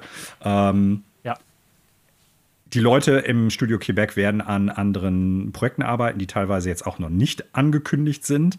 Aber, und das schreiben sie ja hier, jetzt muss ich noch mal eben kurz gucken, dass es Teil der globalen Strategie bzw. Ausrichtung von denen ist und dementsprechend dann halt die ganzen äh, Ressourcen und kreativen Teams innerhalb des Quebec-Studios umge, äh, umgeordnet werden bzw. woanders hin verfrachtet werden an andere Projekte. Und die Global Strategy von Ubisoft ist Assassin's Creed, Assassin's Creed, Assassin's Creed, bis es uns allen aus den Ohren herauskommt. Ja, leider wird es so sein. Ja, finde ich immer schade, weil äh, eigentlich ich dann, also ich habe selber nicht gekauft, daher wäre ich jetzt irgendwie äh, quasi hier äh, sozusagen ein, wie sagt mal, Hypocrite, äh, wenn ich sagen würde, ja, äh, scheiße, dass es davon keinen zweiten Teil gibt. Ähm, aber ich finde es eigentlich immer gut, wenn große Studios oder große Hersteller auch mal eigene Marken entwickeln. Und das war trotz des schrecklichen Namen Immortals Phoenix Rising zumindest. Ähm, es war eine neue Spielemarke, ganz deutlich. War eine neue Spielemarke, genau. Klar, ja. wieder Ubisoft-technisch Open World, weil das kann man jetzt irgendwie verschreien oder nicht, aber das können die auf einer gewissen Ebene. Da haben die einen Basisstandard und wissen, wie man auch an die Produktion solcher Spiele in der Regel herangeht. Aber es ist eine neue Marke gewesen und schade, dass sich die nicht auf irgendeiner Ebene etabliert hat. Und wenn sowas halt floppt, was jetzt nicht bedeutet, man muss solche Projekte unterstützen und automatisch kaufen, äh, bedeutet das nämlich rückwirkend mehr Assassin's Creed. Ja, so ist es. Wartet in Zukunft drauf, bis wir euch berichten, was Quebec, Ubisoft Quebec entwickeln wird. Wir werden es hier bestimmt besprechen und es wird bestimmt Assassin's Creed sein. Bis dahin machen wir erstmal weiter mit der nächsten Meldung, Manuel, Nummer 4. Und ich baue mir weiterhin unbewusst selber Brücken. Ich habe nämlich gerade angesprochen, dass sieben Tage, war es tatsächlich, habe ich geguckt, nach Immortals Phoenix Rising ein äh, Game damals auf den Markt kam, Ende 2020, dessen Launch erstmal katastrophal war, mhm. ähm, was unser Kumpel Connor ja im Moment wieder zockt, nämlich Cyberpunk 2077. Was ja letztendlich dann, muss man ihnen zumindest zugutehalten, von äh, CD Projekt Red rehabilitiert wurde. Mhm. Und äh, unser nächstes Thema ist auch CD Projekt Red. Die haben ja jetzt, ja, ich sag mal, zuletzt so eine Mischung aus Positiv- und Negativ-Nachrichten gehabt. Die schauen uns nämlich oder wollen uns ähnlich viel Witcher um die Ohren hauen wie Ubisoft Assassin's Creed. Also noch nicht ganz so viel, aber die Rede war ja mal von, ich glaube, sechs verschiedenen Witcher-Spielen, die im oh, Ja, eine neue Trilogie mit Spin-Offs und bla bla bla. Genau, und da hatten wir schon äh, Mitte Anfang des Jahres, im Frühling, ach Mai steht hier sogar, muss gewesen sein, die Negativmeldung, dass zumindest eins der Projekte, Project Series, nicht so geklappt hat, wie sich CD Projekt Red das vorgestellt hat. Das wurde ja in USA entwickelt, äh, bei Molasses Flood, die ja von CD Projekt Red gekauft wurden. Und schon damals, und jetzt baue ich mir endlich die Brücke zu dem, was ich sagen will, ähm, hatte Ubisoft ein paar Leute entlassen. In dem Fall betraf das nur Molestes Flood, nämlich 29 Leute, die da gekickt wurden. Dann kurze Zeit später hat CD Projekt Red bekannt gegeben, dass die Leute entlassen werden, die am Witcher Card Game gearbeitet haben. Gwent. Ja. Äh, weil dessen Entwicklung eingestellt wurde. Und jetzt gibt es die nächste Meldung, Manuel, diese Woche oder letzte Woche die besagt, dass CD Projekt Red weitere Menschen entlassen wird und zwar gar nicht mal so wenig. Circa 100 Leute, äh, insgesamt fast 10% des gesamten Studios. Also kann man dann auch hochrechnen, dass die so bei fast 1000 Leuten mittlerweile angekommen waren. Ja. Ja, ja äh, ich meine, wir haben damals schon drüber gesprochen. Das soll jetzt nicht heißen, so, ja, wir wussten es ja, wir haben es schon immer prophezeit. Als die Nachricht kam, wir machen jetzt 10.000 Witcher-Games und wir produzieren so viele Spiele schon vor und bis dann und dann wollen wir sechs oder sieben Spiele raus haben, dass das ziemlich sicher nicht so laufen wird, wie die sich das vorstellen. Und, Überraschung, Überraschung, äh, es funktioniert nicht so. Ne? Also, die haben da, glaube ich, teilweise sehr hart auf Naht gearbeitet und haben sich damit, glaube ich, übernommen an vielen Ecken und Enden. Und wie so oft, wer muss die Zeche zahlen? Ich, Dirk Zechmeister. Alter. Oh Gott, das, das war aber Cut für, Baseball, ey. Ja, ja wirklich. Für ähm, alte Bühne Hasen. Das, das, verstehen nur ganz wenige Menschen. Ähm, ja, also stimme dir in allem zu. Ich glaube, also man muss dazu sagen, Ubisoft, ach, ist Ubisoft, sag ich jetzt schon, CD Projekt Red sind ja auch seit Witcher 3 massiv gewachsen. Das war ja schon ja. so der Breakthrough-Erfolg für die vor jetzt äh, knapp zehn Jahren. Und ähm, ja, man kann ja schon an der Größe des Studios, ne, also wenn die hier selber in ihren Zahlen, das haben sie selber so in einem Statement gegeben, dass wir äh, sagen sie, ja, wir müssen circa 100 Leute entlassen, was ungefähr 9% unseres ganzen Teams ist. Also kann man dann ganz einfach hochrechnen, dann ist man halt bei circa 1000 Leuten und das ist schon massiv. Also für, wir berichten hier immer wieder drüber und ihr habt vielleicht auch hier und da mal was mitbekommen oder gelernt, aber 1000 Leute, die in einem Studio arbeiten, ist schon wirklich äh, krass oder die in einem Publisher, bei einem Publisher arbeiten, muss man sagen. Also, ne, da sind wir so, nenne ich ja mal wieder als Bezugspunkt in der Größe Bungie, die tatsächlich auch schon riesig sind, aber eben auch ein Live-Service-Game bedienen und das natürlich eine gewisse Workforce erfordert. Ähm, ja, das ist schon eklatant. Und ich glaube auch, die haben den Arsch höher gestreckt, als sie scheißen können. Sagen wir einfach mal so, wie es mhm. ist. Und ähm, er sagt ja aber zumindest, ich rede jetzt hier von CEO Adam Kiczynski, ich spreche den Namen mit Sicherheit falsch aus, aber ungefähr so wird er geschrieben, äh, dass er sagt, ne, ähm, bla bla, there's no easy way to say this, but today we are overstuffed. Ich glaube, bei CD Projekt Red hat man sich einfach, ob des Erfolges der letzten Jahre, natürlich vor allem mit Witcher 3, gedacht, so, ne, wir bedienen Witcher, wir bedienen Cyberpunk, wir bedienen noch ein paar andere Marken, dafür brauchen wir mehr Leute sind ja, wie gesagt, auch äh, sehr schnell gewachsen. Und dann stellt man aber fest, dass viele Leute natürlich auch viele laufende Kosten bedeuten. Und äh, Softwareentwickler kriegt man jetzt auch nicht für ein Apple und Ei, weder national noch international. Und wenn dann mal ein Projekt irgendwie in die Binsen geht oder nicht so voranschreitet, wie man das will, und wir reden hier alles über Projekte, die eine Laufzeit von ja, vier bis sieben Jahren wahrscheinlich haben, Entwicklungszeit. Auf jeden äh, Fall. Dann sind das mal auch ganz schnell Kosten, die einem davon laufen und das werden die einfach, ja, dem werden die hier wirtschaftlich Rechnung tragen. Ne? Es ja. ist leider nur, wie du schon so sagst, dann oft so, dass die, ich sag mal, Planungsfehler, die auf Management-Ebene gemacht werden. Ich sage nicht, man kann alles perfekt planen in die Videospielentwicklung. Es gibt immer wieder Unwägbarkeiten und so, aber gerade deswegen und weil man Verantwortung für Menschen hat, muss man da, glaube ich, immer sehr konservativ planen. Und ja, ich glaube, hier kommt sozusagen nicht schnell genug Einkommen zurück rein, als dass sie so viele Leute finanzieren können, weil wie gesagt, diese Spiele sind ja alle sehr lange in Produktion, bis sie endlich mal auf den Markt kommen und von irgendwem gekauft werden können. Und bis dahin muss ich einfach irgendwie die Leute anders bezahlen können. Und das ist nicht einfach bei 1000 Leuten. Ja, ich glaube schon, dass sie sich gedacht haben, pass auf, wir haben jetzt hier mehr Eisen im Feuer und dementsprechend können wir davon einige auch früher rausholen. Und dann die großen Projekte, so das nächste Witcher, das nächste Cyberpunk, dafür haben wir dann ein bisschen mehr Zeit. Aber wenn die Projekte dann halt nicht funktionieren, dann hast du in der Zwischenzeit halt keine oder nur wenig Gewinnspanne, die du dann da einfährst. Klar, du kannst halt die alten Sachen von denen dann weiterverkaufen, die ja immer noch gute Spiele sind. Cyberpunk, Witcher. Äh, und die haben natürlich auch noch GOG oder GOG, Good Old Gaming. Aber das sind halt auch teure Spiele. Das nächste Cyberpunk, das nächste Witcher oder Project Hadar, was ja eine eigene Marke noch neu werden soll. Ja, ja. Ray.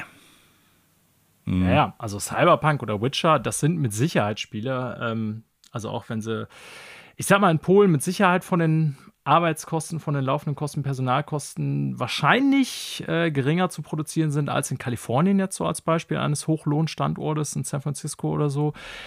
Nichtsdestotrotz, also pff, alleine vom Aufwand her, ich behaupte mal ganz klar, das nächste Witcher Main Game oder das nächste Cyberpunk Main Game, was ja auch schon eine Entwicklung ist, wie wir wissen, das werden auf jeden Fall Spiele sein, die über 200 Millionen Dollar kosten und äh, dementsprechend muss ich irgendwie ja, Einkommen generieren, wie du schon sagst. Und klar, es wird ein gewisses Basisniveau geben, auf dem sich sowas wie Witcher immer noch abverkauft. Die haben jetzt auch ein neues Update rausgebracht, ne? Äh, für neue Konsolen. Da werden sich mit Sicherheit noch mal ein paar verkauft haben wieder. Oder Cyberpunk jetzt Comeback Story und jetzt kommt neuer DLC. Aber das wird ja nie die Kohle reinspülen, die man braucht, um so teure AAA-Games zu finanzieren. Dafür brauchst du halt andere AAA-Games wieder, ja. die du dann, keine Ahnung, 10, 15 Millionen Mal verkaufst innerhalb der ersten vier Wochen. Und das sind echt sehr wenige, ne? Ja. Also, äh, ich bin mal tatsächlich manuell gespannt, was wir als nächstes jetzt nach äh, dem Liberty, Phantom Liberty DLC von Cyberpunk als wirklich großes Projekt von CD Projekt Red überhaupt sehen werden. Also ich würde vermuten, das nächste Witcher-Game, weil ist ja doch schon eine ganze Ecke her. Aber ist ja schon angekündigt. Genau, aber ich glaube, äh, ja, ja, aber wir haben eben noch nichts davon gesehen und Witcher 3 ist jetzt zehn Jahre her und äh, ich bin tatsächlich sehr gespannt. Es müsste eigentlich das neue Witcher-Game sein, was als nächstes kommt. Aber ich glaube, bei CD Projekt Red wird gerade eine Menge an Ressourcen hin und her geschmissen, um überhaupt irgendwie noch so ein paar Sachen vernünftig geschissen zu kriegen. Und ich hoffe, dass sie das vernünftig machen, weil Cyberpunk war ja zumindest auf Konsole, haben wir schon drüber geredet, eher geht so gut. Und die Lektion haben sie hoffentlich gelernt. Wir warten es ab. Wir werden es ja wahrscheinlich in fünf Jahren erfahren. Ich, ich fürchte es ernsthaft. Also ganz ehrlich, ich sehe die nächsten zwei Jahre kein großes Game von denen rauskommen. Aber nee. who knows? Gut, kommen wir zur fünften Meldung. Ähm, wir bleiben in Polen. Wieder, wir bleiben in Polen, interessanterweise. Hatte ich mhm. gar nicht gesehen, Manuel. Jetzt hast du mir die Brücke vorgelegt.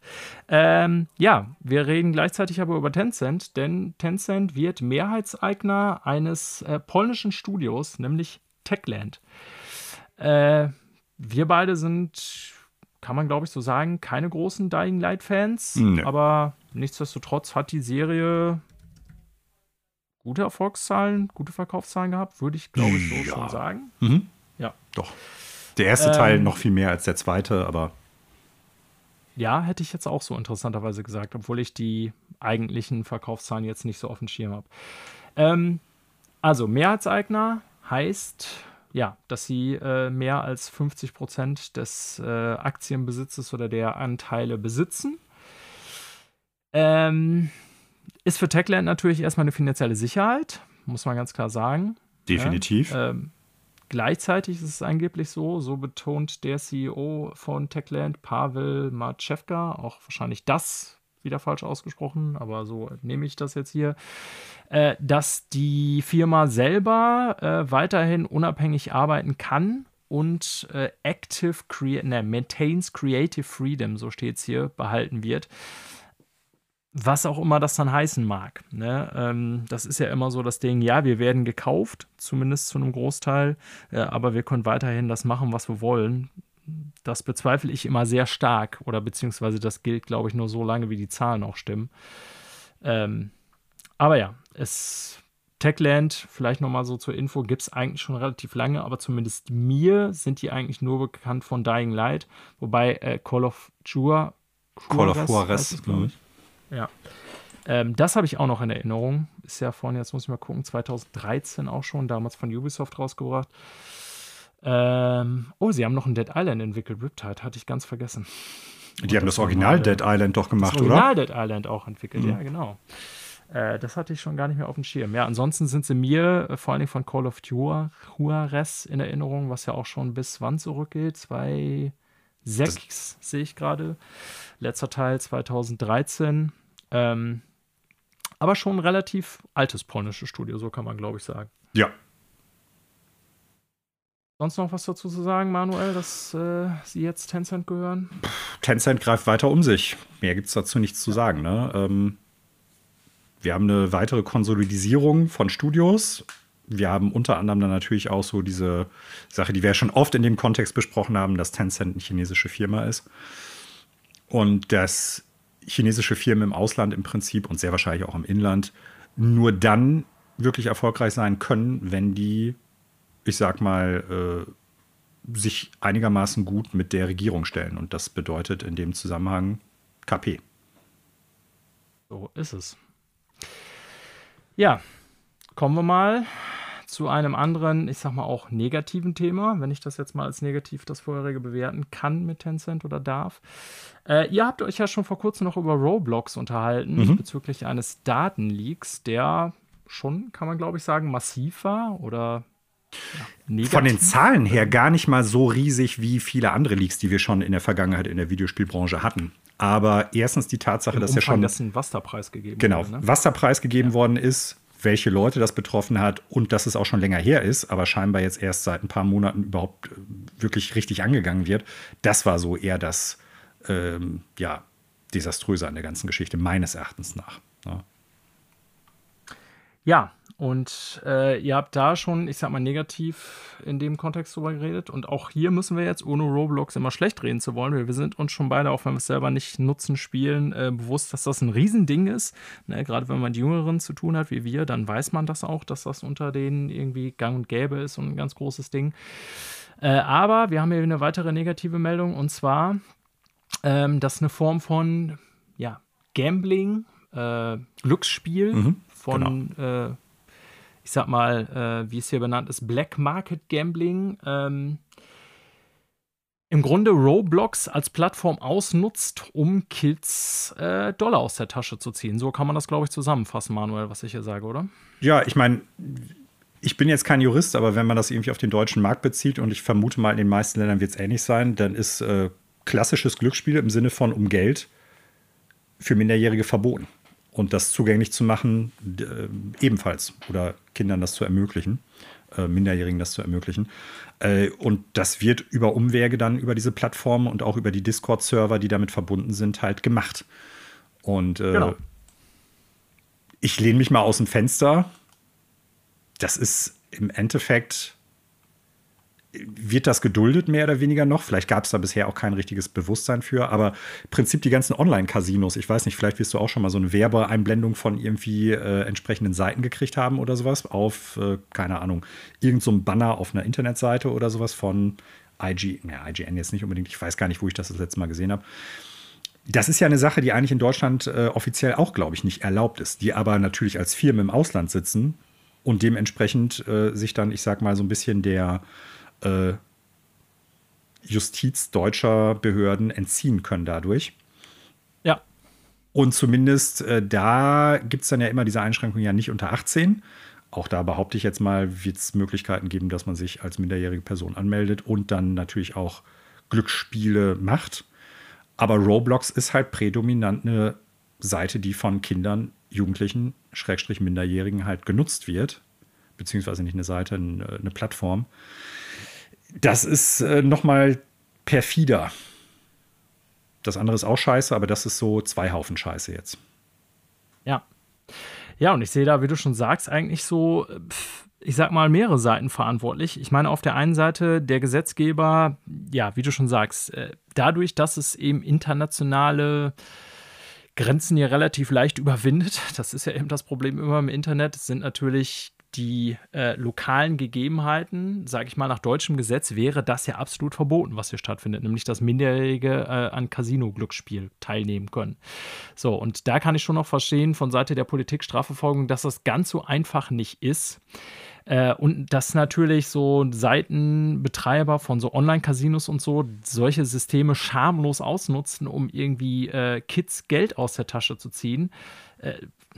Das ist jetzt moralisch nicht zu rechtfertigen, aber das ist mir auch schon klar, dass das so ist, weil die sind letztendlich nur an allem interessiert, an Kohle. Ähm, und um das nochmal klarzustellen, also ist es natürlich so, dass Kinder, auch ich glaube in so ziemlich allen Staaten, diese Online-Casinos eigentlich gar nicht nutzen dürfen, aber man äh, quasi hier von aus Sicht dieser Online-Casinos den Umweg geht, dass Roblox-Accounts genutzt werden können, um sich da einzuloggen. Genau. Und die dann da äh, auch Ingame-Items, die ja teilweise was kosten, oder diese eigene Währung, die Robux, glaube ich, heißt, mhm. äh, nutzen kann. Also man hat etwas in Roblox gekauft gegen Echtgeld und das kann man dann aber wiederum benutzen, um in einem Online-Casino damit zu spielen. Genau. Und das dürfte natürlich nicht sein.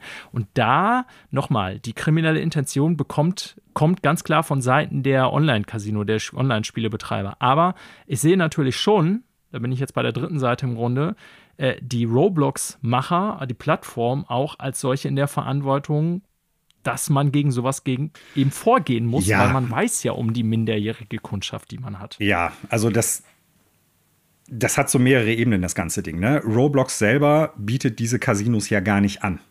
So, nee, das muss nochmal klargestellt werden. Ja. Blocks, äh, Blocksflip und äh, ich weiß gar nicht, wie heißt das andere Ding, was hier in dem Artikel von äh, Substack.com genannt wird, RBX Flip, RBLX Wild. Ähm, das sind ja keine Roblox eigene Seiten oder Sachen oder Angebote, aber dass die Plattform, ich sag mal, mit dem Login auf der einen Seite, aber auch für die Promotion, das heißt für Werbezwecke für diese Seiten benutzt wird. Und mit Plattform meine ich jetzt halt Roblox selber. Das ist halt so ein Ding, wo man sagen muss, also allein das darf schon nicht sein.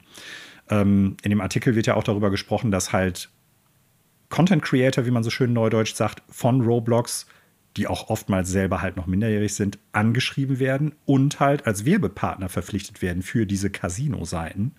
So, und das, das kann ja nicht sein, dass Minderjährige das quasi Werbung für ja. sowas betreiben und äh, mit total perfiden ja, Machenschaften, Messages, Nachrichten und so da auch beworben wird, das ganze Zeug. Das kann auch nicht sein. Und da muss tatsächlich meines Erachtens nach Roblox durchaus als äh, Instanz irgendwie Position beziehen und sagen, wir kämpfen dagegen an, wir machen was dagegen.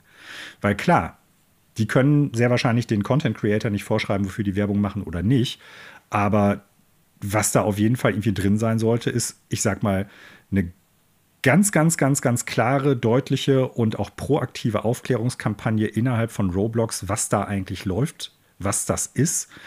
Und ich sag mal, die sind ja auch darauf angewiesen, dass solche Content Creator Roblox bewerben. Social Media im Sinne von irgendwelche TikTok, Twitch-Streams, äh, YouTube-Videos oder sonst was ist einfach werbeträchtig für solche Plattformen. Und da Kooperation schaffen mit solchen Leuten, dass sie das halt eben nicht machen, das sollte eigentlich das Gesetz der Stunde gerade für die sein. Ja. Und ne, um das nochmal klarzustellen, also die Rede ist hier tatsächlich von Millionen von Dollar, die eben über dann eben ja, sogenannte Roblox-Casinos nochmal, die werden nicht von Roblox selber angeboten, ne, aber eben äh, das System ausgenutzt, äh, umgesetzt werden, die zum Großteil von Minderjährigen kommen. Also ein durchaus relevanter wirtschaftlicher Betrag, der hier umgesetzt wird äh, und erschlichen wird. Und äh, das sehe ich ähnlich wie du. Ich kann nicht sagen, das sehe ich aber auch bei sozialen Medien so, die versuchen sich ja immer mit ähnlichen Dingen rauszureden. Ich biete hier eine Plattform an, äh, aber was die User dann damit machen, da bin ich ja raus, weil ich kann ja nicht den einzelnen User kontrollieren. Das sehe ich dann doch schon ein bisschen anders. Und gerade wenn man weiß, dass ein Großteil der User minderjährig ist, ist das eigentlich, was hier stattfindet, äh, nichts anderes als Gesetzesverstöße. Ne? Also ja. Roblox selber sagt ja, ja, wir werden halt gucken, dass wir dagegen in irgendeiner Art und Weise vorgehen. Aber wie bei vielen anderen Themen, die diese Plattform betrifft, die finanzieren sich ja durch, ich sag mal, nein, die profitieren nicht finanziell, Entschuldigung, falscher Ausdruck, die profitieren ja durchaus auch darum, äh, davon, dass halt diese Gambling-Seiten, diese Casino-Seiten ja durchaus auch es ermöglichen, Roblox zu nutzen, beziehungsweise die Items, die man bei Roblox gekauft oder erworben hat, die äh, was weiß ich, seien es halt irgendwelche Skins oder sonst irgendwie was, die können ja auch als Gegenwert da eingesetzt werden. Und daran profitiert wiederum Roblox, weil die dann Roblox, ja. klar. So, ne? Ja, weil man es ja in-game kauft. So.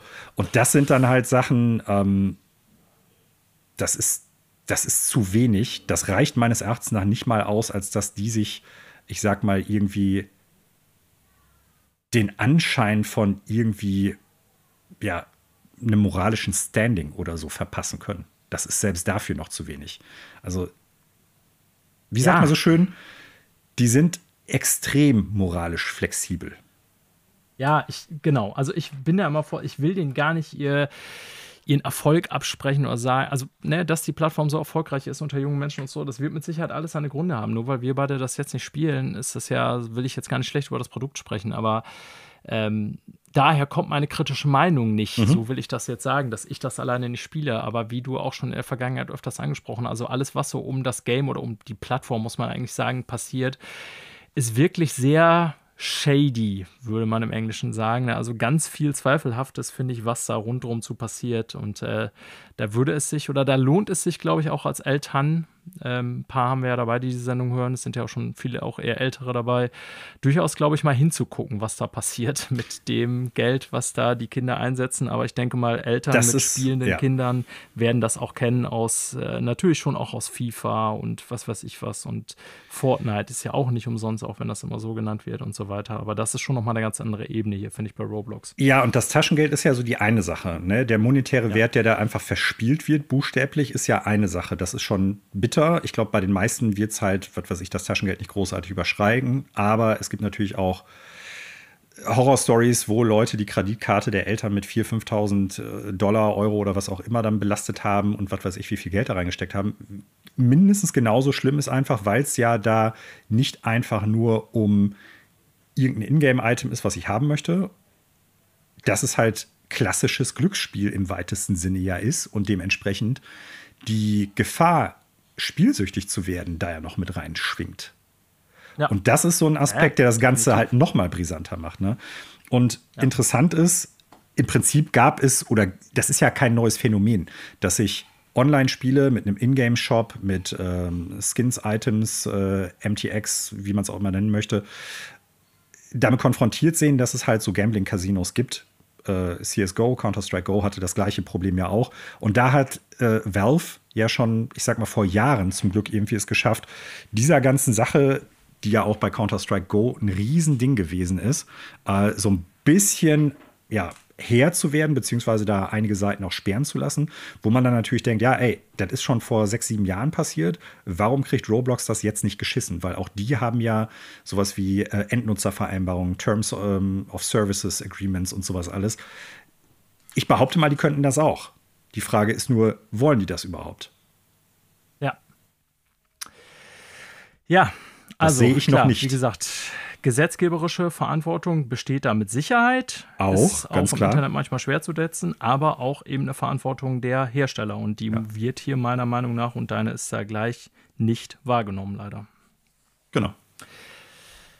Kommen wir mal zur nächsten Meldung. Ich glaube, jetzt kommen so ein paar, die wir, ich sag mal, ein bisschen schneller weghauen können. Äh, wir kommen nämlich zu Capcom. Und bei Capcom gibt es ja eigentlich so zwei ja, kleinere Nachrichten, die man aber ruhig zusammenpacken kann, so wie ich das hier getan habe. Äh, erstens mal wird Capcom größer manuell. Äh, sie haben das äh, sogenannte Sword Canes Studio aufgekauft, äh, die mir tatsächlich gar kein Begriff waren. Dir wahrscheinlich auch nicht, oder? Nee, ich kannte die vor dieser Nachricht auch nicht, Sword Canes. Äh, so. Aber Support Studio, so wie ich das jetzt halt aus der Nachricht Genau. herauslese. Also nicht jedes Studio, was an Spiel mitarbeitet, wird man kennen. Klar, wenn ich irgendwie Naughty Dog sage oder so, äh, dann werden die meisten, die irgendwie mit Videospielen zu tun haben, das direkt zuordnen können. Aber es gibt eben auch sehr viele Studios, die nur an Assets arbeiten oder irgendwie 3D-Modeling machen oder so, die dann vielleicht in den Credits von irgendwelchen Spielen auftauchen auch, aber ihr werdet die so als Studionamen nicht auf dem Schirm haben. Wir beide genauso wenig, weil die eben Support-Studios sogenannte sind. Und als solches kann man wohl Sword Cane sehen und die sind äh, anscheinend auch schon mit Capcom sehr firm, weil sie zum Beispiel an Monster Hunter zuletzt mitgearbeitet haben, irgendwie an äh, Final Fantasy 16 anscheinend auch schon mitgearbeitet haben. Ähm, aber auch andere Titel, die nicht von Capcom kommen, sowas wie Hi-Fi Rush wird hier genannt. Oder ähm, Final Fantasy 16. Äh, ja, Entschuldigung, ist ja kein Capcom-Titel, ist eh nichts, was so ein Schwachsinn ich da erzähle. Ja, wie auch immer, Capcom äh, hat sich wohl auch aufgrund der Zusammenarbeit mit Monster Hunter und Street Fighter 6 gedacht, äh, die greifen wir mal auf und die passen ganz gut oder die machen was Wichtiges für uns, was wir gebrauchen können. Und deswegen gehört Sword Cane jetzt zu Capcom. Ob man das in Zukunft irgendwie als eigenes Studio wahrnimmt, mag ich bezweifeln. Weiß ich auch hm, nicht. Glaube ich auch nicht. Die werden nicht äh, irgendwie eigene Spiele produzieren, glaube ich nicht. Glaube ich auch nicht. Ne, das wäre ja sehr seltsam, weil das die bestimmt nicht der Grund ist, warum Capcom die jetzt aufgekauft hat. Ja.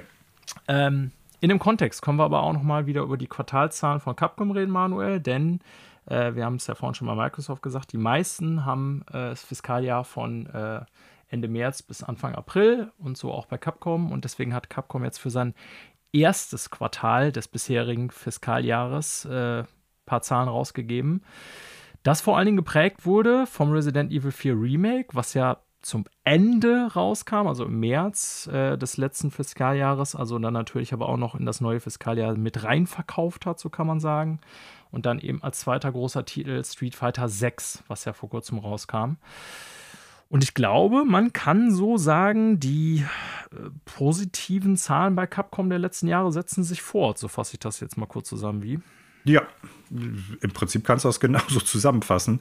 Äh, insgesamt ein sehr, sehr gutes Ergebnis. Nicht nur die Verkaufszahlen der einzelnen Titel, selbst sowas wie Mega Man, äh, wie heißt es nochmal, äh, Mega Man Battle Network Legacy Collection äh, hat sich insgesamt über 1,3 Millionen Mal verkauft. Street Fighter natürlich auch. Ähm, selbst Resident Evil 4 Remake. Ja. Ja, ich meine, die, die, haben ja schon gesagt, dass die erwarten, dass die von dem Titel, ich glaube, 10 Millionen absetzen oder so. Da wird sich das hey, noch das zeigen. Sehr viel. Ja. Äh, da wird sich zeigen, ob sie das noch schaffen, aber es ist auf jeden Fall erstmal ein guter Launch. Äh, die Spiele von denen in den letzten Jahren generell eigentlich immer sehr gut bewertet und beleumundet und dementsprechend würde ich auch behaupten, ist das ein verdientes Ergebnis, was so deren. Zahlen betrifft. Ich versuche gerade die Zahlen zu finden. Ich glaube, Street Fighter 6 war 2 Millionen verkaufte Spiele genau. innerhalb der ersten vier Wochen. Ne? Ja. Ähm, ja, Resident Evil 4 Remake steht jetzt mittlerweile über 5 Millionen verkaufen. Mhm. Äh, auch, ja, innerhalb von ein paar Monaten muss man sagen, schon echt gut. Ne? Klar, am Anfang wird am stärksten verkauft von solchen Titeln, aber das sind auf jeden Fall Zahlen, die sich äh, sehen lassen können. Äh, ich werde dann noch, wie immer, wie das bei Fiskaljahreszahl, beziehungsweise, Entschuldigung, bei Quartalzahlen in diesem Fall so ist, äh, der Vorjahresvergleich gezogen und der ist dann so ein bisschen irreführend. Ne? Also im Vergleich zum Vorjahr steht hier jetzt zum Beispiel ähm, Net Sales und Net Income, also Umsatz und äh, Einkommen. Hier wird hier mit 73,8 Prozent bzw. 99,4 Prozent Year-on-Year-Wachstum angegeben. Von den Zahlen darf man sich jetzt aber nicht blenden lassen, weil das lese ich jetzt einfach so, als wäre im ersten Quartal des letzten Fiskaljahres eben kein wirklich relevanter großer Titel rausgekommen. Was natürlich dann jetzt mit mehr oder weniger zwei in einem Quartal ganz, also das ist ja schon zwei wirklich sehr große Spiele für Capcom, die jetzt innerhalb des ersten Quartals rausgekommen sind. Ne? Und dementsprechend die Zahlen natürlich hier sehr rosig im Jahr-zu-Jahr-Vergleich. Aber nichtsdestotrotz, insgesamt, Capcom haben sich gemacht die letzten Jahre. Ja, ich habe jetzt gerade irgendwo noch äh, auf einer anderen Seite kurz gelesen, ich kann jetzt leider nicht mehr sagen, wo das in der Schnelle war, dass die, ich glaube, seit acht Jahren oder zehn Jahren jetzt quasi immer einen operativen Gewinn eingefahren haben. Und das ja. ist gut, das ist stabil. Auf jeden Fall. Also wir hatten das selber auch mal irgendwann als Thema, aber ja. Ja, Capcom weiterhin in der Erfolgsspur.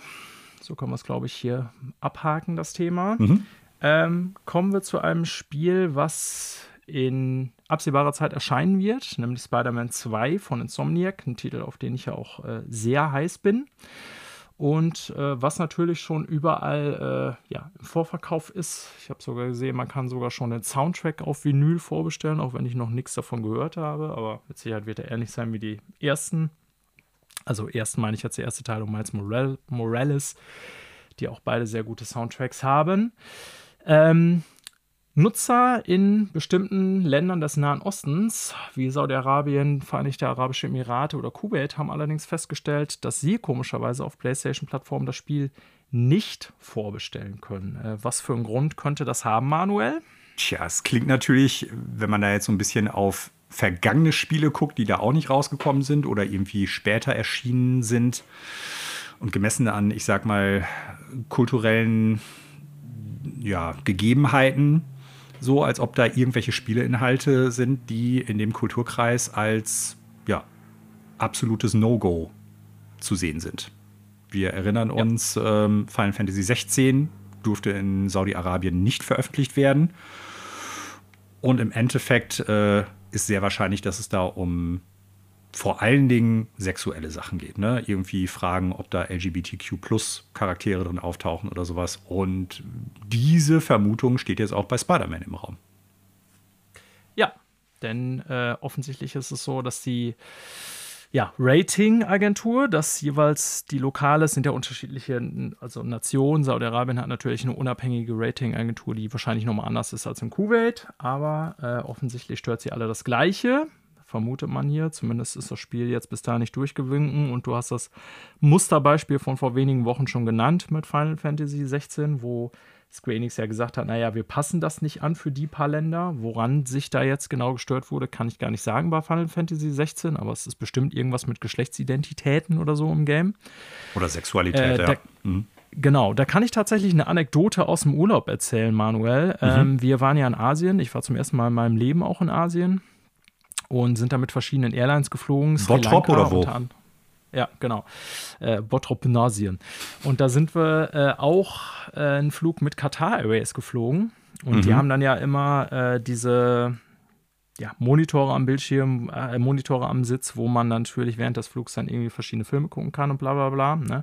Also war auch ein relativ breites Angebot und dann habe ich halt auf einem der Flüge, äh, habe ich mit Christina äh, Ein Mann namens Otto heißt der auf Deutsch geguckt. Ich weiß gar nicht, ob dir der was sagt. Ist ein äh, relativ neuer Film noch mit, ja, mit Tom Hanks, wo der so ein äh, alten, zynischen Mann spielt, der dann eben eine neue Nachbarfamilie bekommt und die ihn dann so ein bisschen äh, ja, zurück ins Leben holt, will ich mal sagen, ne? oder ihm wieder Freude am Leben gibt und so. Mhm. Also will ich jetzt auch gar nicht groß spoilern, aber das, was ich jetzt gesagt habe, könnt ihr schon aus dem Trailer äh, erkennen. Ist da so eine amerikanische Goodfield-Story über das menschliche Beziehungsgefüge, sage ich jetzt mal so. Okay. Äh, wie auch immer, den haben wir geguckt und ähm, mir ist bei, ich hatte zwei Filme geguckt und bei beiden ist mir aufgefallen, dass es am Anfang, das wird ja dann über den Airline-Betreiber zur Verfügung gestellt und dann eingeblendet hier eben hier Qatar Airways gucken, bla bla bla.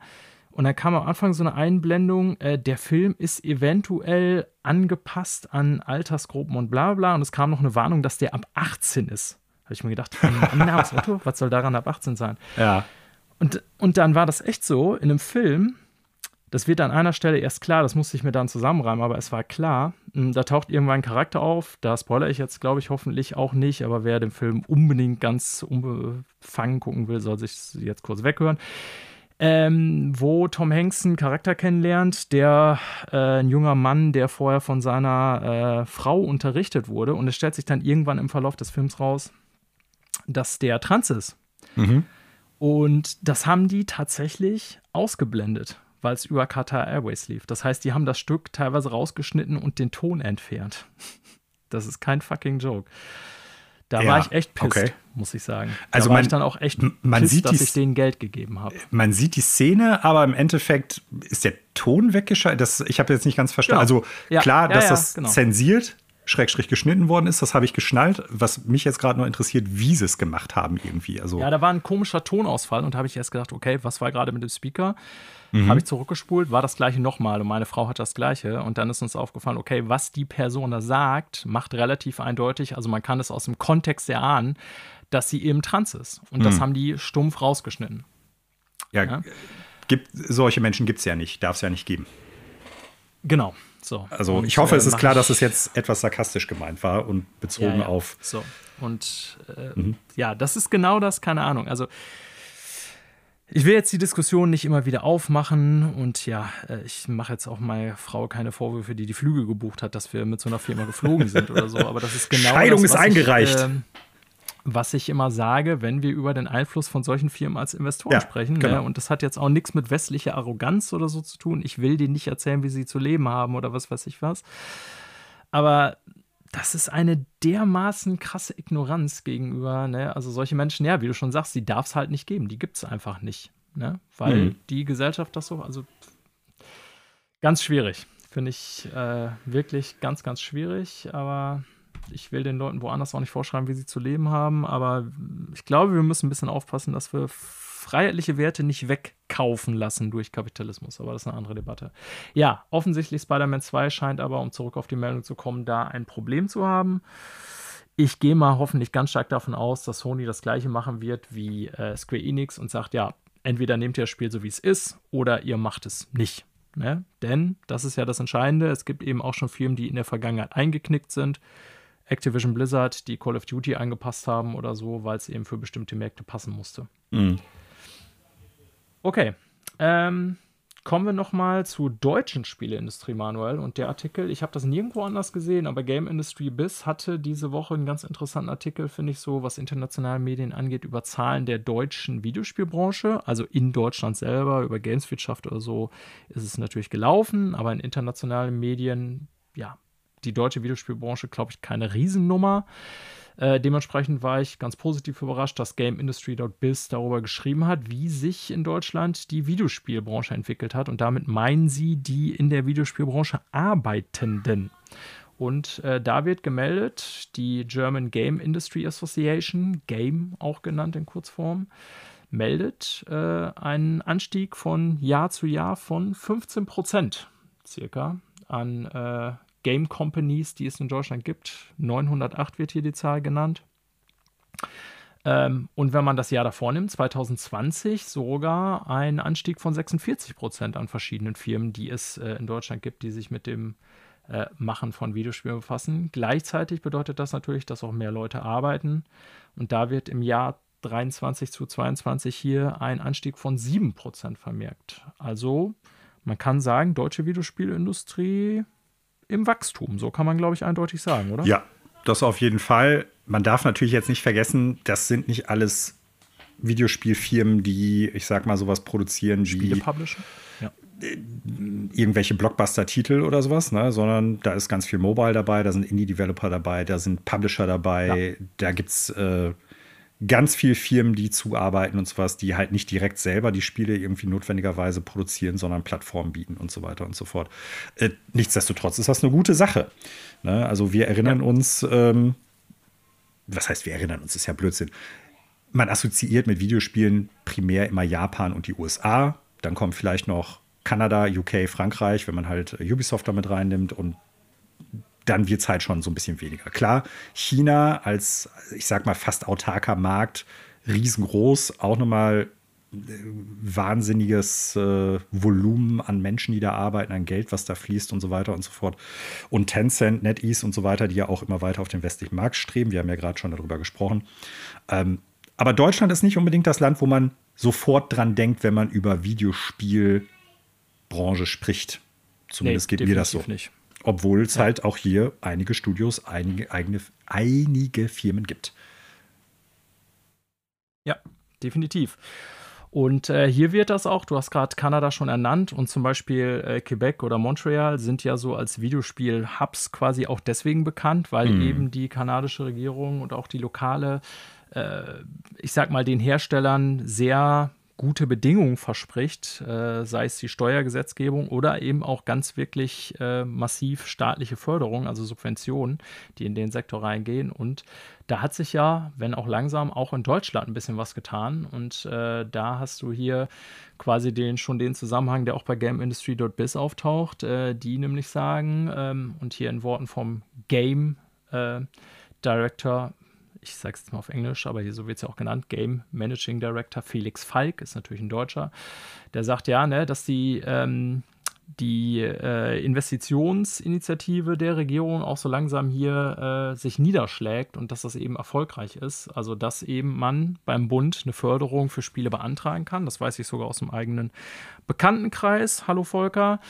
Äh, also Menschen, die ja im Bereich Videospielentwicklung tätig sind oder eigene Projekte haben und dann eben Antrag stellen können an verschiedenen, über verschiedene Stellen, soweit ich weiß, und sagen können, hier, ich habe hier das und das und das Projekt und würde mich da gerne, gibt es ja ganz viele kulturschaffende Medienbereiche, Musik und so weiter, sich äh, um eine Förderung bewerben können des Bundes. Ne? Und da gibt es teilweise üppige Möglichkeiten, das bezuschussen zu lassen. Bis zu 50 Prozent ist hier die Rede von.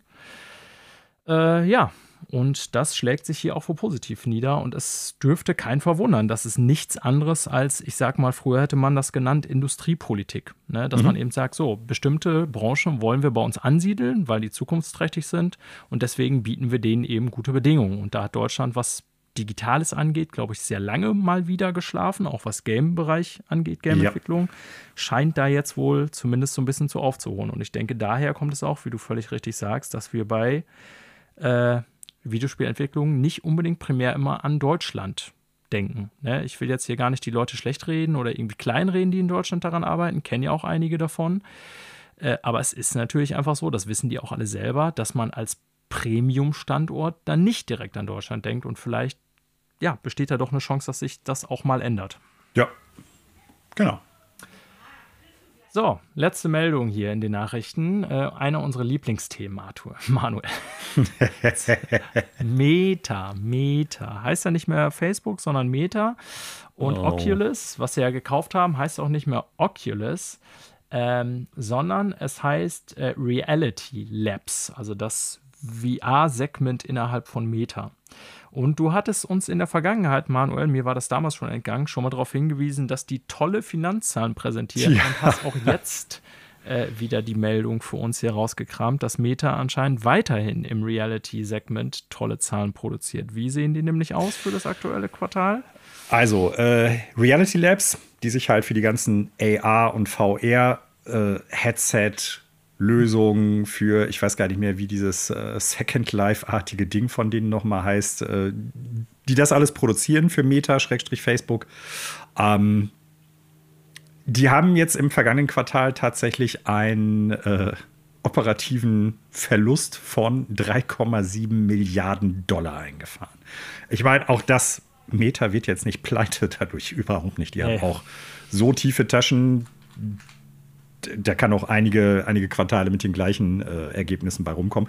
Und man muss dazu sagen, ich weiß jetzt auch gerade aus dem Stand gar nicht, der Kon Gesamtkonzern, was der so für Fiskaljahreszahlen, äh, für Quartalszahlen Das weiß ich auch nicht bei Meta. Das heißt, es kann sein, ja. dass die im Endeffekt tatsächlich äh, 500 Milliarden eingenommen haben.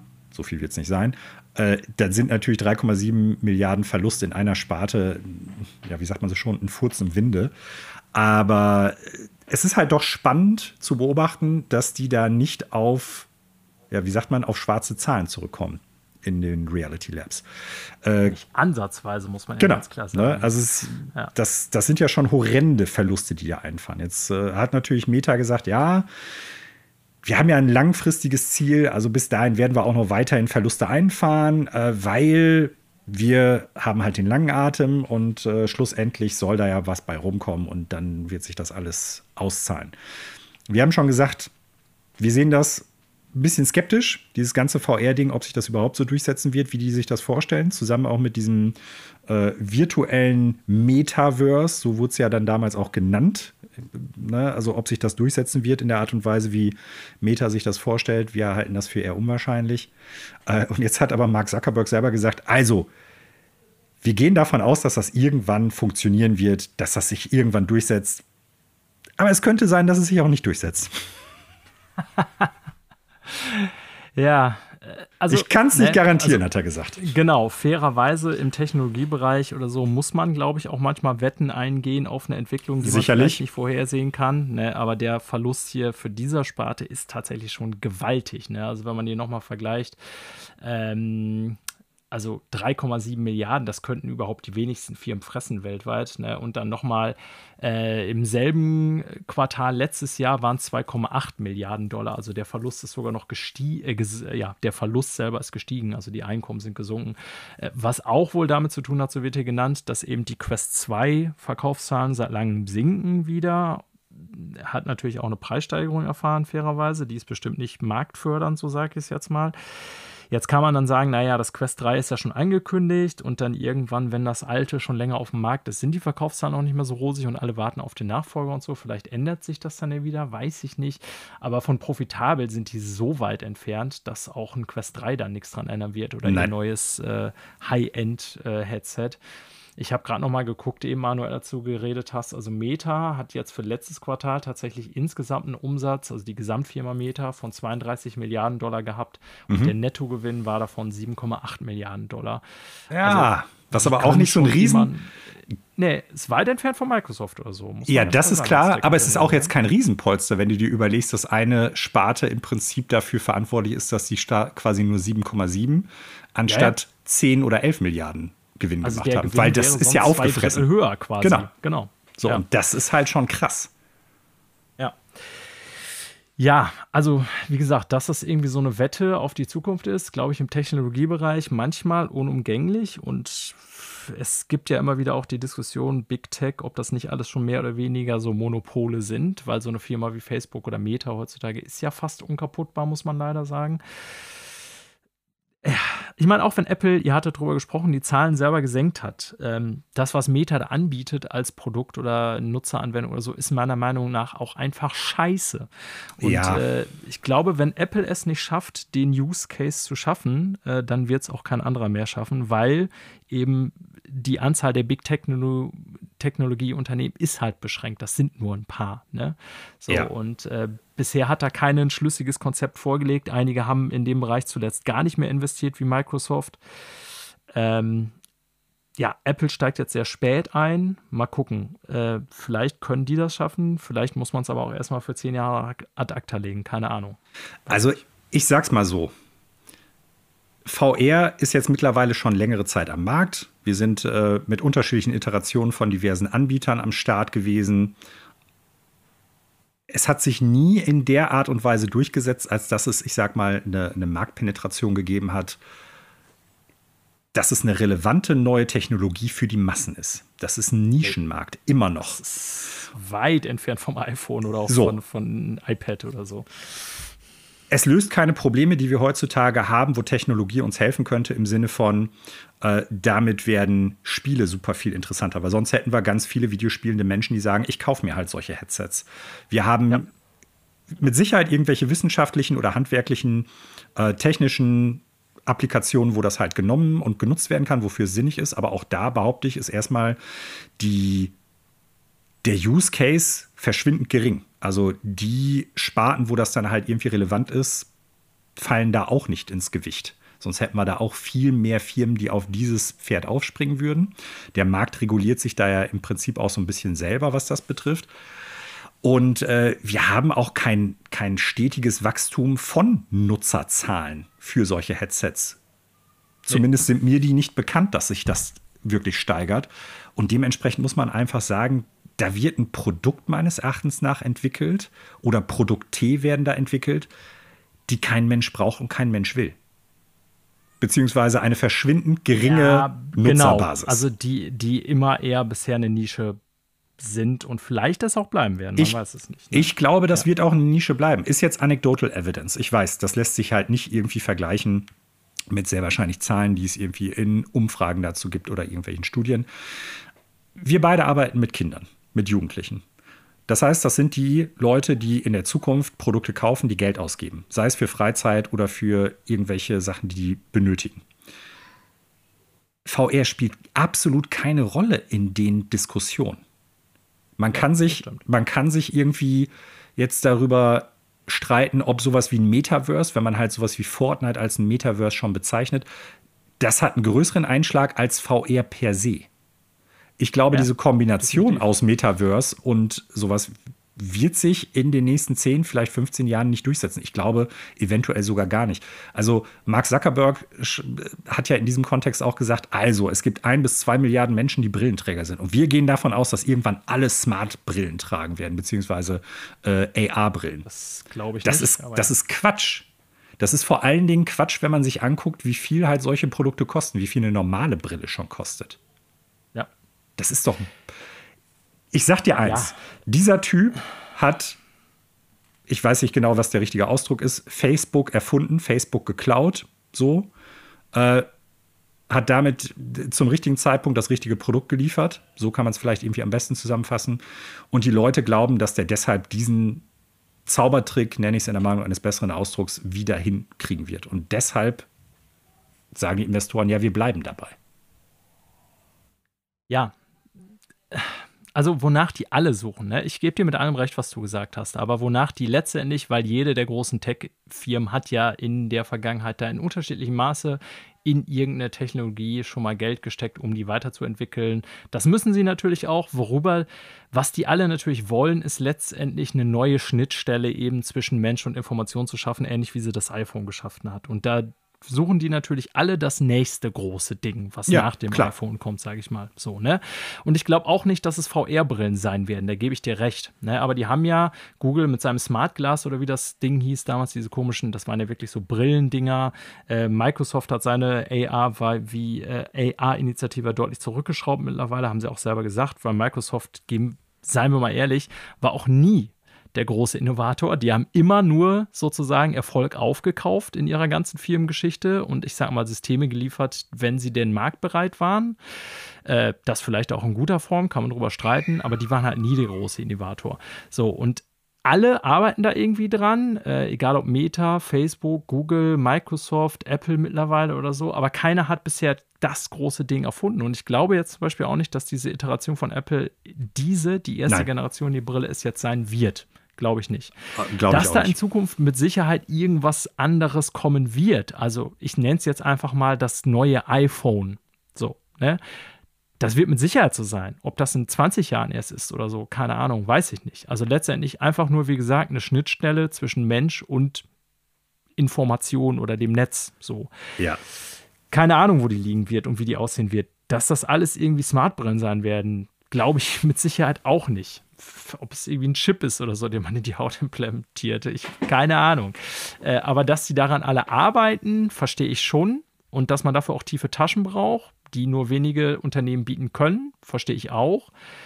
Ich stimme aber auch zu dir, äh, dass es in dieser Form, wie Facebook äh, das vorhat, nicht klappen wird. Genau, das ist ja. Also da ist die, die, meine Kritik ist am Produkt und am Festhalten dieses Produkts und dieses Arbeitsprozesses, der damit verbunden ist eigentlich. Ja. Wir halten euch, auch wenn wir selber gar keinen VR nutzen, Manuel, wir sprechen ja doch relativ viel drüber, aber ist ja auch interessant, weil es eben schon, äh, ja, technisch gesehen wichtiger Faktor ist, in das viel Geld reingesteckt wird, wie man hier sieht. Ne? Wer einen Verlust von über drei Milliarden pro Quartal verkraften kann, der sieht da anscheinend irgendwas. Okay, kommen wir zum Ende der Sendung. Nochmal zu zwei kurzen Gerüchten, Manuel. Ähm, das eine hat mit Insomniac zu tun und wir haben Insomniac gerade schon angesprochen, weil Spider-Man 2 steht in Startlöchern. Das wird diesen Herbst kommen, das wissen wir. Und ich glaube auch, hatte ich ja schon mal bekräftigt, dass sie diesen Termin halten werden jetzt. Mhm. Ähm, wir wissen auch schon, dass Insomniac an einem Wolverine-Game arbeitet, weil da haben sie uns schon einen Teaser-Trailer von gezeigt, auch wenn wir vom Spiel noch gar nichts gesehen haben. Aber gehe ich davon aus, dass wir spätestens nächstes Jahr wahrscheinlich mal irgendwie zumindest einen Trailer davon sehen werden oder so. Offensichtlich ist es aber so, dass Insomniac, die ja wirklich jetzt die letzten fünf Jahre Meister der Produktivität waren, kann man anders fast nicht sagen bei dem Spieler-Output, äh, noch an einem weiteren Spiel arbeiten. Ähm, denn in einem äh, Stream, der äh, von einer, ich glaube, Universität sogar gehalten wurde, wenn ich das ja richtig sehe. Äh, wo äh, Project Director, Directorin, weiß ich gar nicht, Erin Eberhardt äh, darüber gesprochen hat, dass es gleichzeitig, dass äh, er sie, jetzt muss ich echt mal gucken hier, an einem bisher nicht äh, von Insomniac angekündigten Projekt arbeitet. Und da wird jetzt gemutmaßt so ein bisschen, ja, was könnte das sein? Gleichzeitig Insomniac oder kurz nachdem äh, Eberhard Insomniac gejoint hat, haben sie angefangen, das äh, über ein Multiplayer-Projekt zu sprechen. Es könnte also auch ein Multiplayer-Projekt sein. Insomniac hat ja auch Sunset Overdrive entwickelt, Xbox-Exklusivtitel im Jahr 2014, wie sich vielleicht einige von euch erinnern. Interessanterweise hat Sony die Rechte an der Marke vor zwei Jahren noch verlängert. Ne, so Markenrechte können ja auch auslaufen, allen denen das nicht bewusst ist. Also könnte vielleicht auch noch mal ein zweites Sunset Overdrive äh, kommen, was ich ja ganz interessant finde. Denn das erste war, finde ich zumindest, sehr kreativ oder hatte was mhm. sehr Eigenständiges. Ja. Ja, also wir können jetzt hier nur spekulieren, will ich jetzt auch gar nicht lange machen, aber äh, was ich daraus ziehe, ist die ähm, Pipeline bei Insomniac wird zum Glück nicht nur mit Marvel-Produkten in der Zukunft beliefert, sondern auch noch mit irgendwas anderem. Ja, sehr wahrscheinlich aber wieder Multiplayer, ne? Ja, ich. Ratchet und Clank. Halt, ja. Ich könnte es mir auch vorstellen, dass es dann letztendlich das Multiplayer-Ding ist. Ähm, ja, aber wenn es dann so wäre und das ist gut, lasse ich mich darauf auch ein. Äh, von Insomniac habe ich aber lieber was anderes, bin ich ganz ehrlich. Ich auch. Ein weiteres Gerücht, was letzte Woche so ein bisschen durch die ja, Webseiten geisterte, beziehungsweise Insomniac auch selber, ach, Insomniac sage ich schon, Rockstar so ein bisschen selber befeuert hat, ist Manuel das eines Remakes von Red Dead Redemption. Worauf fußt dieses Gerücht? Ja, es gab ja in der Vergangenheit schon mehrere Hinweise, Schrägstrich Gerüchte, die vermuten ließen oder lassen, dass daran gearbeitet wird, an einem Remake, Remaster, man weiß es nicht genau. Die neue Internetseite von Rockstar ist äh, live gegangen und äh, in der Spielereferenz, äh, so liest man es zumindest über Twitter, äh, konnte man halt finden, dass es ein ja, einen neuen, eine neue Bezeichnung für RDR1, RSP. Könnte vielleicht heißen Red Dead Redemption 1 Remaster oder so, ne? Rockstar Presents. Äh, Red Dead Redemption halt aufgetaucht ist, was zumindest jetzt den Leuten, die glauben, dass daran gearbeitet wird oder bald was kommen könnte, durchaus Berechtigung gibt, da weiter dran zu glauben. So. Deshalb ist ich es noch gehöre dazu. Ne? Also ja, hinzu kommt, äh, ein Fakt. Ich weiß gar nicht, ob ihr in der Sendung darüber gesprochen habt, mhm. aber äh, es gab ja auch schon vor einem Monat eine Meldung, dass in Korea, glaube ich, Red Dead Redemption geratet wurde, also durch so eine Alterseinstufungs-Agency ging. Und wir haben ja ganz viel auch in der Sendung schon darüber geredet, dass immer wieder Spiele oder Spieleveröffentlichungen geleakt werden, dadurch, dass sie eben von äh, den jeweiligen Ländern eben vor durch so eine Altersbehörde, äh, Kommission gehen müssen. Das ist ja Gesetz in den meisten Ländern, wo die dann eingestuft werden, für welche Altersstufenklassen das ist wie hier FSK, USK in Deutschland. Und äh, da gab es eben auch die Meldung aus Korea, dass äh, Red Dead Redemption geratet wurde. Vor ein paar Wochen war das mal, ich weiß jetzt gar nicht mehr wann genau. Das würde natürlich alles so, also ich glaube, sage ich jetzt mal zusammengefasst, dass das stattfinden wird. Ne? In welcher Form, ob Remaster oder Remake oder wie auch immer man da unterscheidet. Also ich glaube eher, dass es so ein Remaster-Port irgendwie sowas sein wird, würde ich vermuten. Weil originär gibt es das ja für die neuen Konsolen nicht. Auch wenn, glaube ich, sogar für, eine, äh, für die Xbox, ob Backwards Compatibility, ihr wisst welches Wort ich meine, äh, glaube ich, das sogar besser läuft als früher. Mhm. Ich meine. Ja. Ähm, was ich ja ein bisschen schade finde, Manuel, falls ich jetzt das mal ergänzen darf, dass wir bis heute keinen Patch für Red Dead Redemption 2 haben, dass es auf den neuen Konsolen äh, besser läuft. Äh, keine, ich sag mal, tatsächliche Next-Gen-Version oder wie willst du das nennen? Ja, also genau, einfach, dass es irgendwie, keine Ahnung, mhm. so ein typischer Next-Gen-Patch mit vielleicht höherer Framerate und äh, läuft besser, vielleicht sogar höhere Auflösung oder so. Ne? Also ich erwarte ja nicht mal, dass die da komplett irgendwie rangehen und nochmal alle Assets überarbeiten oder was weiß ich, weil das ist ja mal tierischer Arbeitsaufwand auch. Aber ja, so ein Next-Gen-Update halt wie für GTA 5, was sie ja dann letztendlich doch noch gemacht haben, äh, wäre für Red Dead Redemption 2 schon nice, weil Rockstar, muss man ehrlich sagen, bringt nicht so viele Spiele raus. Und wenn sie dann schon so lange brauchen, wäre es natürlich ganz nett, dass man für die alten dann irgendwie zumindest die auf aktueller Version haben könnte, was ja schon bei der äh, GTA Collection ziemlich gebotcht haben. Das war ja eine Außerhalb-Entwicklung. Aber ja. auch das soll ja mittlerweile einigermaßen repariert sein, habe ich gehört. Die habe ich mich gar nicht weiter mit auseinandergesetzt. Also kann ja, sein. habe ich mal gehört. Kann ich jetzt nicht beurteilen. Aber ja. ja. Äh, ist schade. Ist ein super Spiel. Basti hatte äh, in der vergangenen Woche ja auch noch kurz darüber gesprochen. Äh, er hat das mhm. ja auf seinem neuen PC wieder angeschmissen. Da sieht das dann ja sowieso ja. noch mal ein bisschen flexibler aus, was man da, ich sag mal, hoch oder abschalten kann. Hm, ich würde es, glaube ich, tatsächlich, wenn eine PS5 oder Xbox Series X-Version käme und ich meine vorhandene Version dann upgraden kann, dann würde ich es auch noch mal spielen. Ich würde es mir, glaube ich, jetzt nicht notwendigerweise noch mal neu kaufen. Ist ein super Spiel. Ich habe echt viel Spaß damit gehabt. Eines der besten Spiele der letzten Jahre auch definitiv. Aber ich, weil es halt auch so umfangreich ist, ich würde es nicht noch mal ja. zocken. Ich würde es dann vielleicht auch mal beenden, weil irgendwann habe ich aufgegeben. Es ist okay. so lang, das Game. Es ist unfassbar. Aber naja. Es ja, passiert halt auch immer das Gleiche im Spiel, ne? Dutch hat halt einen Plan. Wir halten am Plan fest. Der Plan. Wir halten am Plan fest. Ja, und es geht dann, immer schief und alle töt, Leute sagen immer Menschen und es geht was schief. Und wir halten trotzdem am, am, Plan und fest. Und am Ende sind alle noch kaputter als vorher, aber ja, trotzdem genau. ein tolles Spiel natürlich. Ja, ähm, das war die letzte Meldung, das letzte Gerücht, muss man besser gesagt sagen, für heute. Damit, Manuel, haben wir dann auch Episode 141 im Kasten, quasi mit dem alten Duo. Es hat mich äh, sehr gefreut, Manuel, hier wieder mich mit auch. dir am Bildschirm, am Regler sitzen zu können, in den äh, Alltag zurücktreten zu können. Äh, hätte ich mir schlimmer vorstellen können, sagen wir es mal so, als mit einer Aufnahme dieses Podcasts. schön, schön, dass der Urlaub vorbei ist, ne? ja, schön, dass er vorbei ist. So, endlich wieder scheiße arbeiten. So. Ah. Naja. Ähm, muss ja alles sein, ne? Man kann ja, ja nicht nur Urlaub machen, dann wäre Urlaub, es wäre wär ja auch nichts Besonderes mehr. Aber ja, er hat mich sehr gefreut. Was zu beweisen wäre. Was zu beweisen wäre, ja, aber so reden sich das Menschen, die nicht Multimillionäre sind wie wir, das Leben dann schön. Das ähm, ist wohl wahr, ja. ja, ich wünsche dir natürlich erstmal weiterhin einen schönen Urlaub. Wir werden über die Woche Danke. ja auch äh, irgendwie konferieren in irgendeiner Form. Sicher. Ähm, ja, allen zu Hause danke ich äh, wie immer äh, fürs Zuhören, egal ob ihr es bis jetzt geschafft habt oder nur fünf bis zehn Minuten oder was auch immer, welchen Teil des äh, Podcasts gehört habt. Äh, wenn ihr uns Feedback geben wollt, macht das gerne über die E-Mail-Adresse ffelpodcast.gmail.com. Über soziale Medien sind wir im Moment etwas faul, aber ja, vielleicht erhöhen wir da nochmal wieder etwas. Aber wir sind halt auch nicht die Social Media Guys, aber trotzdem könnt ihr uns da prinzipiell erreichen, zumindest über Mastodon und äh, Instagram.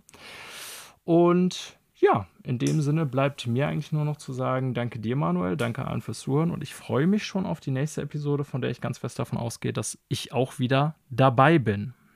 Wenn nicht wieder ein Urlaub dazwischen kommt. Tschüss und bleib extra freundlich.